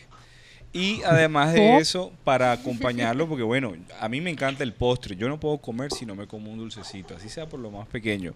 Yo estaba pensando en traer. Ahora entendemos el porqué de los cachetes. Será. este pasa y sucede de que a mí me gusta mucho también el cheesecake, pero el cheesecake en vez de hacer la base de galleta, vamos a usar una torta de ñame. Es decir, la torta de ñame es la que va a cubrir el fondo y arriba va a ir el cheesecake. Este cheesecake lo vamos a hacer frío. Básicamente es coger crema de leche, eh, leche condensada, leche normal y queso crema. Esto lo licuamos y luego de que esté todo bien mezclado, lo echamos, lo echamos sobre la torta de ñame y lo dejamos refrigerar unas 6 horas. Ya después de 6 horas este cheesecake, delicioso. Bueno, ese es- sí debe ser rico porque, por ejemplo, en Semana Santa he probado el dulce de ñami, es muy rico. La Sí, es muy rico el dulce de ñame, sí, pero Ahora, fíjate, previamente, antes de comerte eso, te tomas dos pastillas encima de papaya para poder... No, no. Oye, sí. Mira, a- a- hay un restaurante que les voy a sugerir, yo sé que no se pueden dar cuñas, pero yo les voy a decir lo que se puede No, comer, guartinaja, tortuga, todas esas cosas, Mateo, para que lleves a tu papá y vaya con Karina y todo el combo. A ver si me acuerdo de la dirección. Es calle 82, pasando la carrera 43, debe ser carrera 42H, porque es la, la que sigue después de la 43, Sí. en la esquina. Ahí hay un 84. restaurante a la izquierda que es Guajiro, la tierra de Guti. Y ahí se consigue todo. Todo lo venden, es muy bueno, es una esquina. ah, antes de una Y que hay ahí que va hacia el 42H. Club Alemán. ¿Cómo se llama? No sé cómo se llama. eh, que hay- co- como eso, ahí quedaba antes una venta de carro que se llama Autolitoral, creo que queda ahí. yo No sé si todavía estará ahí. Ahí estoy, como dicen por ahí, tirando varilla. Pero es pasando la 43, ya hacia el Club Alemán. Es, un- es una cosa que está en la esquina de color azul. Ahí venden Ok. guartinaja, venden eh, ¿Iguana? tortugas, iguanas, todos los animales del monte ahí los consigo. Eso es famoso hace muchísimos años. El guajiro. Muy bueno. Además. Yo no sé, yo, yo, yo, yo, yo paso, Tony. Los huevos de iguana son buenos. Oye, yo estoy siguiendo la tendencia de, de- de ¿no? los gusanos de maguey, la pero- tendencia de. Para No un sé si video. la cortinaja yo... Vamos a filmar un video de yo comiendo iguana. Pero es que, no, es que te voy a decir algo. Aquí yo también soy un poquito... Yo empecé desde muy niño en una finca. Pues esa es una parte de la historia que no he contado. Y La de Marenco. No, no, una finca en La Guajira. Mi abuela tenía una granja muy bonita. Ahí aprendí yo a entender a qué se levantaban las gallinas. Entonces más o menos tenía esa idea. Y mi abuela, un día, nos dio a comer iguana. Y yo como que, pero esto sabe como apoyo, ¿vale? ¿Esto qué es? No, mío, esto es iguana. Y también con mi culebra. Uf. O sea, tú de hambre no te mueres. No, para nada. Pero, hay, pero, la, pero la guartinaja, la iguana, la tortuga tiene que ser preparada especialmente porque es como todo Cuidado, animal silvestre que tiene Guti un problema. podría ser, Guti podría ser el primer caso de coronavirus en Colombia. No, tengo rato que no como nada de eso, mijo. Puro pancito y, y pizza. Dios mío. Oye, no, no, de verdad que, que eh, y ahora que menciona a Mateo, pues yo no quería hablar más del coronavirus, pero todos los días salen noticias nuevas. No podemos usar el coronavirus para convertirnos, para usarlo eh, de manera, ¿cómo se dice? Estimular el racismo. Sí. No, porque Aquí ahora un una- oyente nos dice que es restaurante El Mopri. Mopri. El Mopri. Mopri. O sea, el Mopri. primo. Mopri. El primo. El primo. El Mopri. El Mopri. El, el Mopri. Mopri, ¿qué pasó? El Mopri suena como francés, Mateo. Mopri. Mopri. El Mopri. Mopri. El Mopri. Voy a buscar El primo. enseguida. ¿Qué dice Tony? Aló. No sé. Sí, Sentí aquí que estoy. alguien dijo algo. Aquí estoy, aquí estoy. Sí, era Ah, Tony, era Tony. Entonces se llama el Mopri. El Mopri. eh, Tony parece. Hazlo, Tony. Bueno, Creo que Tony se nos fue ahí. algo aquí leyendo un comentario de Nina 12 que estaba como eh, comentando sobre el tema que estábamos tocando, de las cosas que se pueden escuchar mientras que duerme. Aquí ella dice que vi una película donde el protagonista no podía dormir sin el ronquido de su abuelo. Era un médico y cuando se mudó de casa descubrió que no lograba conciliar el sueño porque extrañaba los ronquidos de su abue. Me pareció tierno. Bueno, fíjate, yo cuando me mudé de, de Los Ángeles, yo viví por una calle que se llama Lincoln Boulevard, una de las calles más usadas en, todo, en toda la ciudad, que se convierte básicamente en carretera cuando tú sales de, de la ciudad. Eh, y mi apartamento, mi cuarto, tenía ventana enfrente de la calle. Entonces todos los sonidos de esa calle siempre lo oía. No importaba qué hora. Podía ser las 2, 3 de la mañana. Y específicamente el sonido que más recuerdo eran los gritos de los señores que eran homeless que, vivía- que vivían en esa cuadra. Porque por alguna razón ellos podían estar de la otra, del otro lado de la calle y todavía yo, y yo estaba en el tercer piso, yo oía los sonidos de él como si ellos estuvieran enfrente de mi ventana. Sí. Los Es gritos, que en la cosa, ciudad de la Los vulgaridad Ángeles de ellos. realmente hay, hay, a veces hay muchos, tiraban- hay muchos hombres. Sí, a veces tiraban hasta versículos de la Biblia. Y, y todo, todo eso lo escuchaba desde mi cuarto. Y yo me quejaba, me quejaba de eso. Y, y bueno, fíjate, cuando llegué a Barranquilla, esos primeros dos, esas primeras dos semanas, extrañaba un poquito los gritos de los hombres. No, pero entonces, No me podía dormir sin entonces ¿qué de los pasa? carros. Que ahora en Barranquilla, en cualquier parte de la ciudad que tú estés, tú vas a ir a un señor vendiendo aguacate, tú vas a ir a un señor este, comprando chatarra vieja. Oye, no, no, no importa. En, en- Bueno, lo eh, único que ha cambiado es que ahora son acentos venezolanos. bueno, no todos, no todos, obviamente. O, o lo- lo- la gente que toca una banda completa en cada esquina de los semáforos, Ah, sí. arman Y- una y pachanga que, que, bueno, es Y fue lo impresionante. que a mí más me sorprendió una, una vez estábamos, eh, eh, hicimos, estábamos de vacaciones y, y- y pasamos unos días en Atenas y justo frente a nuestro apartamentito pasaba un señor vendiendo chatarra y yo decía, Dios mío, no puede ser, o sea, hasta acá Cultural. también vendiendo chatarra en griego, entonces nos causaba risa las palabras que decían. Tratábamos de imitar esas palabras.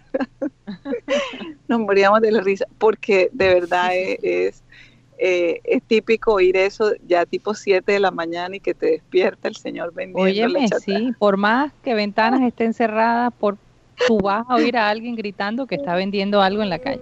Eso, eso es algo Sí, que sí. es característico de nuestra ciudad Barranquilla. Y que realmente yo no lo cambiaría por nada, No, porque, definitivamente. porque se le da ese, ese, ese toque La- mágico, como el, el pito del, del, del, del señor que traía, Del del, sereno, sereno. me acuerdo. Total. ¿verdad? El, que vendía el pan en, en, en una canasta en bicicleta. También Ah, pasaba sí, por la el casa. agua de maíz y las masas. Agua de maíz. Agua de Sí. maíz y las masas. Yo en una conversación con alguien de Barranquilla, ellos me contaban o me preguntaban, como yo era gringo, o sea, ¿cuál es tu cosa favorita de Barranquilla? Y yo le explicaba, la verdad es que, no sé, las cosas como el tipo gritando aguacate, la- las conversaciones en la calle, todo eso es muy, muy único ¿ah? de tu Los ciudad dichos. y, y me, me, me, eh, me hace sentir muy cómodo cuando lo escucho.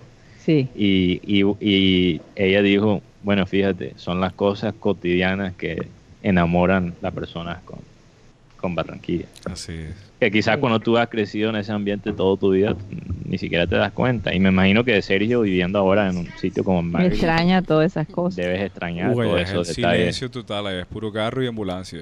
Ya, más.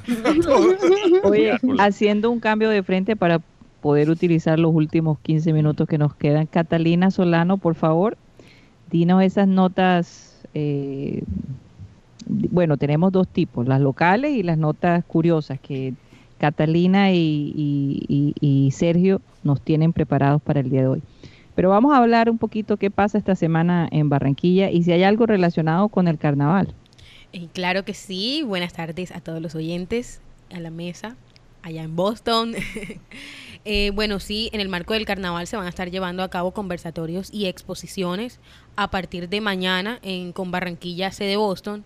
Van a estar Aníbal Velázquez, Pedro Ramayá, y Gutiérrez, y ellos van a estar eh, liderando pues un conversatorio que se llama Íconos Musicales del Caribe.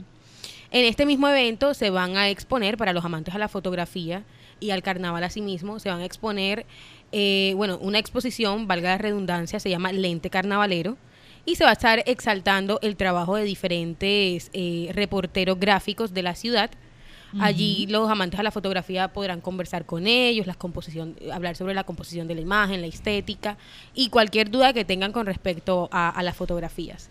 Y estas fotografías al día siguiente van a pasar al centro comercial Villa Country, donde van a permanecer eh, por cerca de 15 días. Entonces las personas interesadas pueden también observar el trabajo de los periodistas.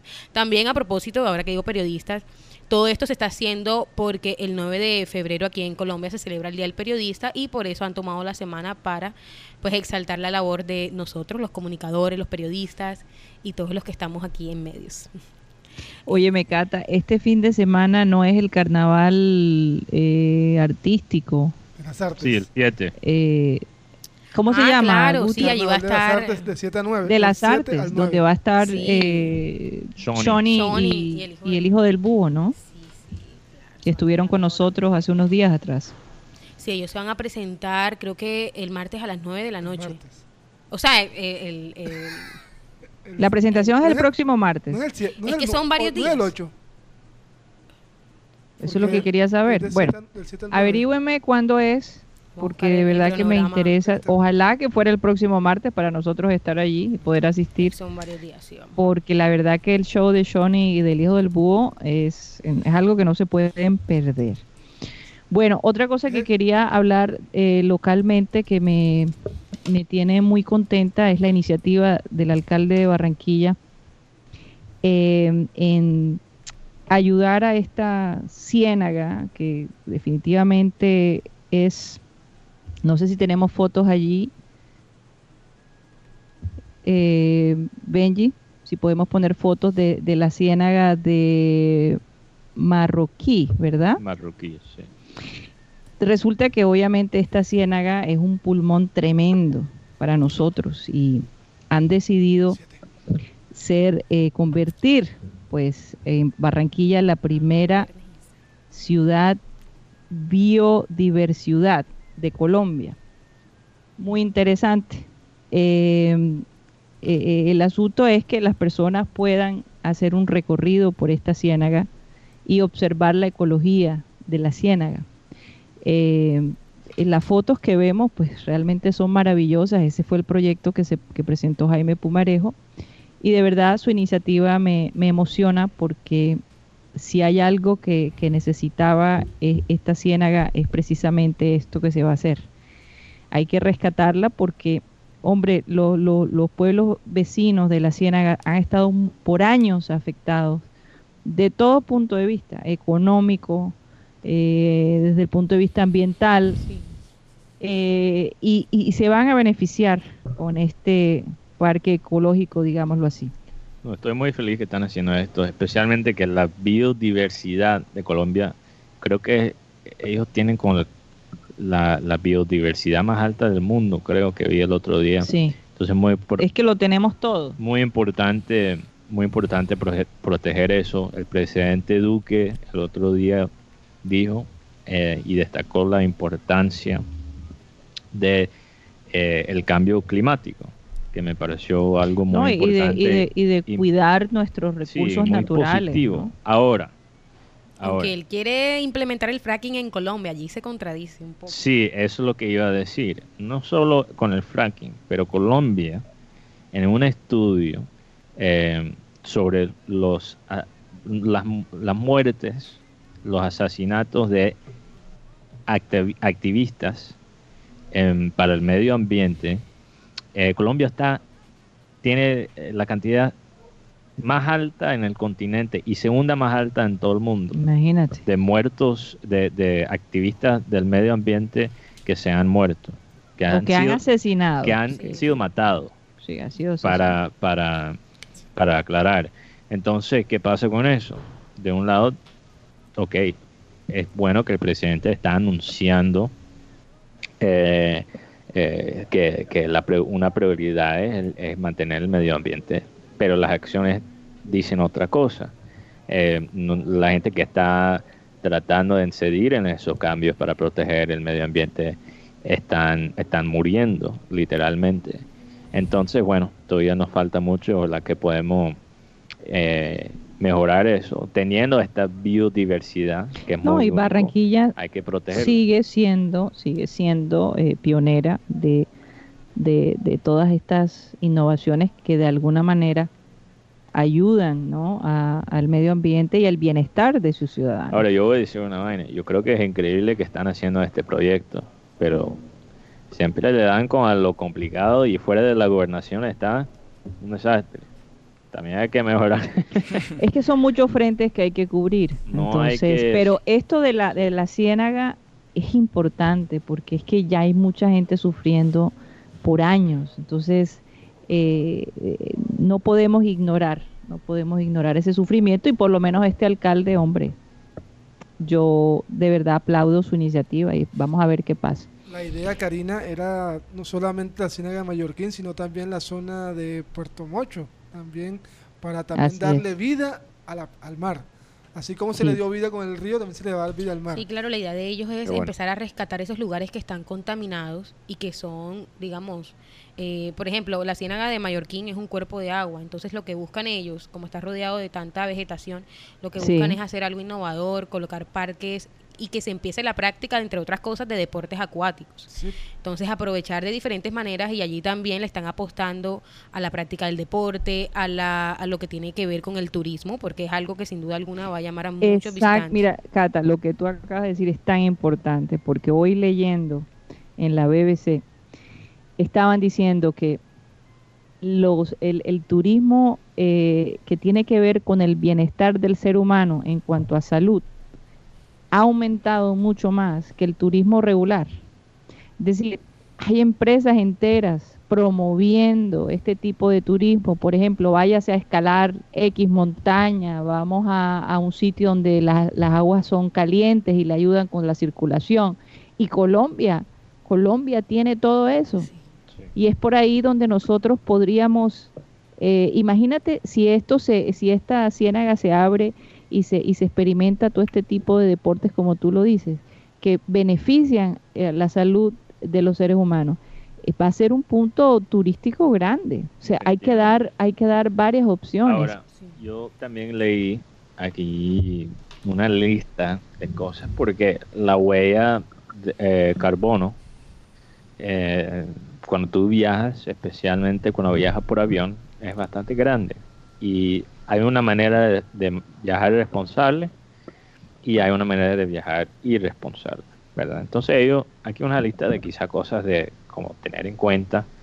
Em, ellos dicen, si puedes, trata de viajar a lugares que no están tan lejos de donde tú vives. O sea, hacer turismo local, si es posible. local, porque cada vez que tomas un avión, eso los aviones están son un factor bastante grande en el medio ambiente. No, además el desgaste. Acuérdense por todo lo que tiene que pasar uno cuando va a viajar por avión. Claro, ellos dicen trata de viajar a lugares que son ecológicos, que tienen huellas de carbono bajas.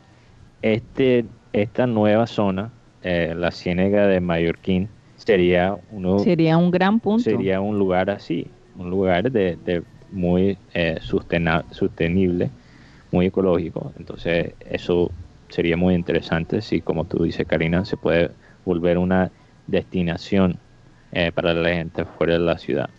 Eh, también ellos dicen, ahora, si tú vas a ir a un sitio turístico muy popular, eh, evita hacerlo en el verano. Que es donde normalmente más la gente va, ¿no? Más la gente cuando tú también gastas mucha energía por la por el aire acondicionado. Y cuando tú vas a estas ciudades, trata de eh, eh, trata de meterte no en las cosas propiamente turísticas, pero en las actividades locales. y trata de usar, por ejemplo, guías locales y darle plata a los negocios locales. No, si tú vas a ir a París, no comas McDonald's. Trata de comer, o sea, algo de que, que es obvio. Sea típico de allá. Sí, un restaurante que lo dueños son una París de pronto es eh, un punto difícil de, comparación, porque cualquier parte donde tú vayas es, costoso. es solo un ejemplo. Pero eh, también ellos dicen, no le evites a lugares que necesitan tu ayuda. Por ejemplo, hay muchos sitios como Puerto Rico, depende mucho del turismo y está en una situación muy difícil eh, por los desastres naturales que, que han experimentado. Entonces, ir a un sitio como Puerto Rico y invertir en, la economía de ellos es una manera de también ayudar, no solo mandar donaciones. Y bueno, ellos dicen también lo último, si tú vas a ir a un lugar que está en la costa, eh, de una costa, trata de quedarte en lugares donde los animales acuáticos están protegidos. Claro, es una lista bastante difícil de cumplir realmente, pero, pero, pero, bueno, hay que tenerla ahí en, cuenta. Eh, Especialmente, mira, el medio ambiente, de ese lado, yo quizás hay gente también que tiene filosofías diferentes sobre lo que está pasando en este mundo y todo eso, pero la parte de invertir en, en las comunidades locales cuando tú estás visitando, yo creo que eso es supremamente importante, no solo porque es responsable tratar de que tú traigas plata y, éxito a las comunidades locales que te están obviamente abriendo, que se, están abriendo en, espacio. Eh, pero también creo que es importante porque para, para el individuo que está viajando. Sí. Porque yo creo que tú te llenas más en un viaje. Yo creo que vale la pena, vale el, la inversión económica cuando te metes en la cultura de otra persona. Sí. No cuando vas allá solo para hacer lo mismo que tú haces. hay, hay que, de todos modos, pues Colombia es un país que, que tiene tanto que ofrecer y a veces los turistas extranjeros lo aprovechan más que nosotros.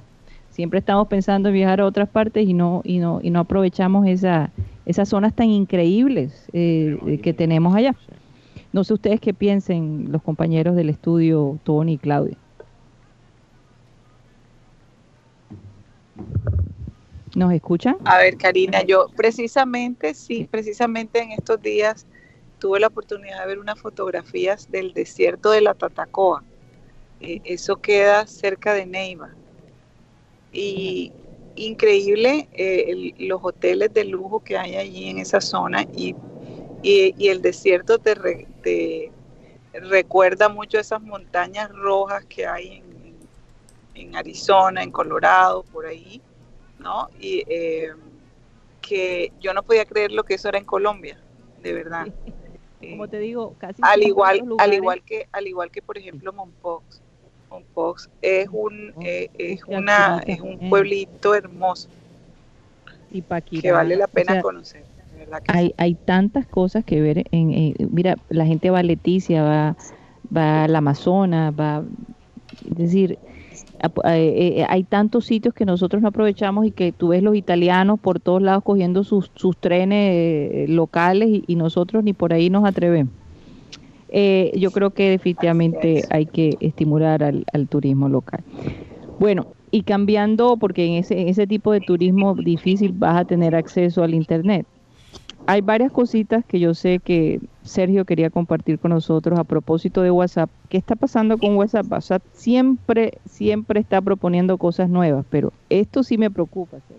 Sí, Karina, este, ya para finalizar, eh, WhatsApp ahorita desde el primero de febrero ya le va a dejar de dar soporte por lo menos a las versiones Android 2.3.7 y a los y a los iPhone que manejan el sistema iOS de 8 para arriba. Decir, si estás en el 12 estás bien. Pero desde el primero de febrero... O sea, forzándote a que cambies el equipo. Exactamente. Si tienes un iPhone 6 que no llega superior a la 8, WhatsApp ya no te va a funcionar de una manera correcta. Puede que de pronto trabaje, puede que no. Así es. Desde el primero de febrero, sí. Bueno, ¿y qué está pasando con, eh, por qué dices tú que, que eh, Apple, es Apple, ¿no? Sí, Apple. El, el que Apple bajó sus, sus ganancias, pero drásticamente. ¿Qué es lo que está ¿Qué es lo que está pasando con ellos? Ellos tienen estimados para este primer trimestre hacer mínimo un promedio de entregas de 40 millones de equipos. Según un analista pues contable Min Chin Kuo que publicó el día de ayer, febrero, este, ellos dicen de que este primer trimestre puede que las ventas se vean afectadas porque acorde a otro informe de Blogger, este, ellos dicen que una de las principales sucursales que ellos manejan, que se llama Foxconn, que es una de las mayores fabricantes de productos Apple, tiene su sede en China, país donde pues se va a originar este tema de la propagación del coronavirus. Esto podría pues también golpearlo del tema del lanzamiento del iPhone 9 y del iPhone SE 2, que se espera para marzo según estos informes. Bueno, y Catalina, para terminar, bueno, también a propósito de WhatsApp, aunque antes quería tocar el tema del Carnaval de las Artes, se va a estar llevando a cabo desde este 6, eh, jueves 6 de febrero y hasta el sábado 9. Johnny y el hijo del bus se van a estar presentando el viernes a las 9 y 30 de la noche. Eh, el viernes a las 9 y 30, ok. Bueno, y con respecto a WhatsApp, eh, ya WhatsApp está actualizando otra vez los emojis que utilizamos tanto. Creo que esto se ha convertido también en una manera de expresar, sin duda alguna, nuestros sentimientos. Esos emojis son tan importantes últimamente. Definitivamente. Sí, el otro día usé ahí un sticker de Guti. Sí, los stickers Oye, vienen son fuera de Y vienen ahora los stickers animados, es decir, con movimiento. Se pueden imaginar entonces otro. sticker GIF. Exacto, algo así. Qué chévere. Sí. Eh, bueno, eh, WhatsApp eh, ha venido actualizando nuevamente los emojis, como estaba diciendo. Esta vez implementó 62 más, pero con 55 variaciones, es decir, cambios de colores. Hay algo que ha llamado la atención aquí en Colombia, no sé, de pronto algunos ya tienen la actualización, esto ha sido paulatinamente, y es que WhatsApp ha aprobado la acordeón. Ustedes saben que este es un instrumento muy característico del Caribe colombiano, sobre todo allá en Valledupar y en diferentes países también. Entonces, sí, claro, en Francia, en Alemania. Un instrumento alemán, ¿no? Exactamente. Está la, el tambor también. la signa italiana también, de la mano. Ah, sí, la, mano italiana que... Exacto, esa también ha dado bastante... Parece espectacular. Sí. Y ese tiene movimiento, me imagino. No, esos no. Esos, no tienen movimiento. Yo pienso que eso en algún momento van a llegar los emojis con, movimiento. También ha implementado lo que es la inclusión, es decir, eh, la bandera de LGBTI.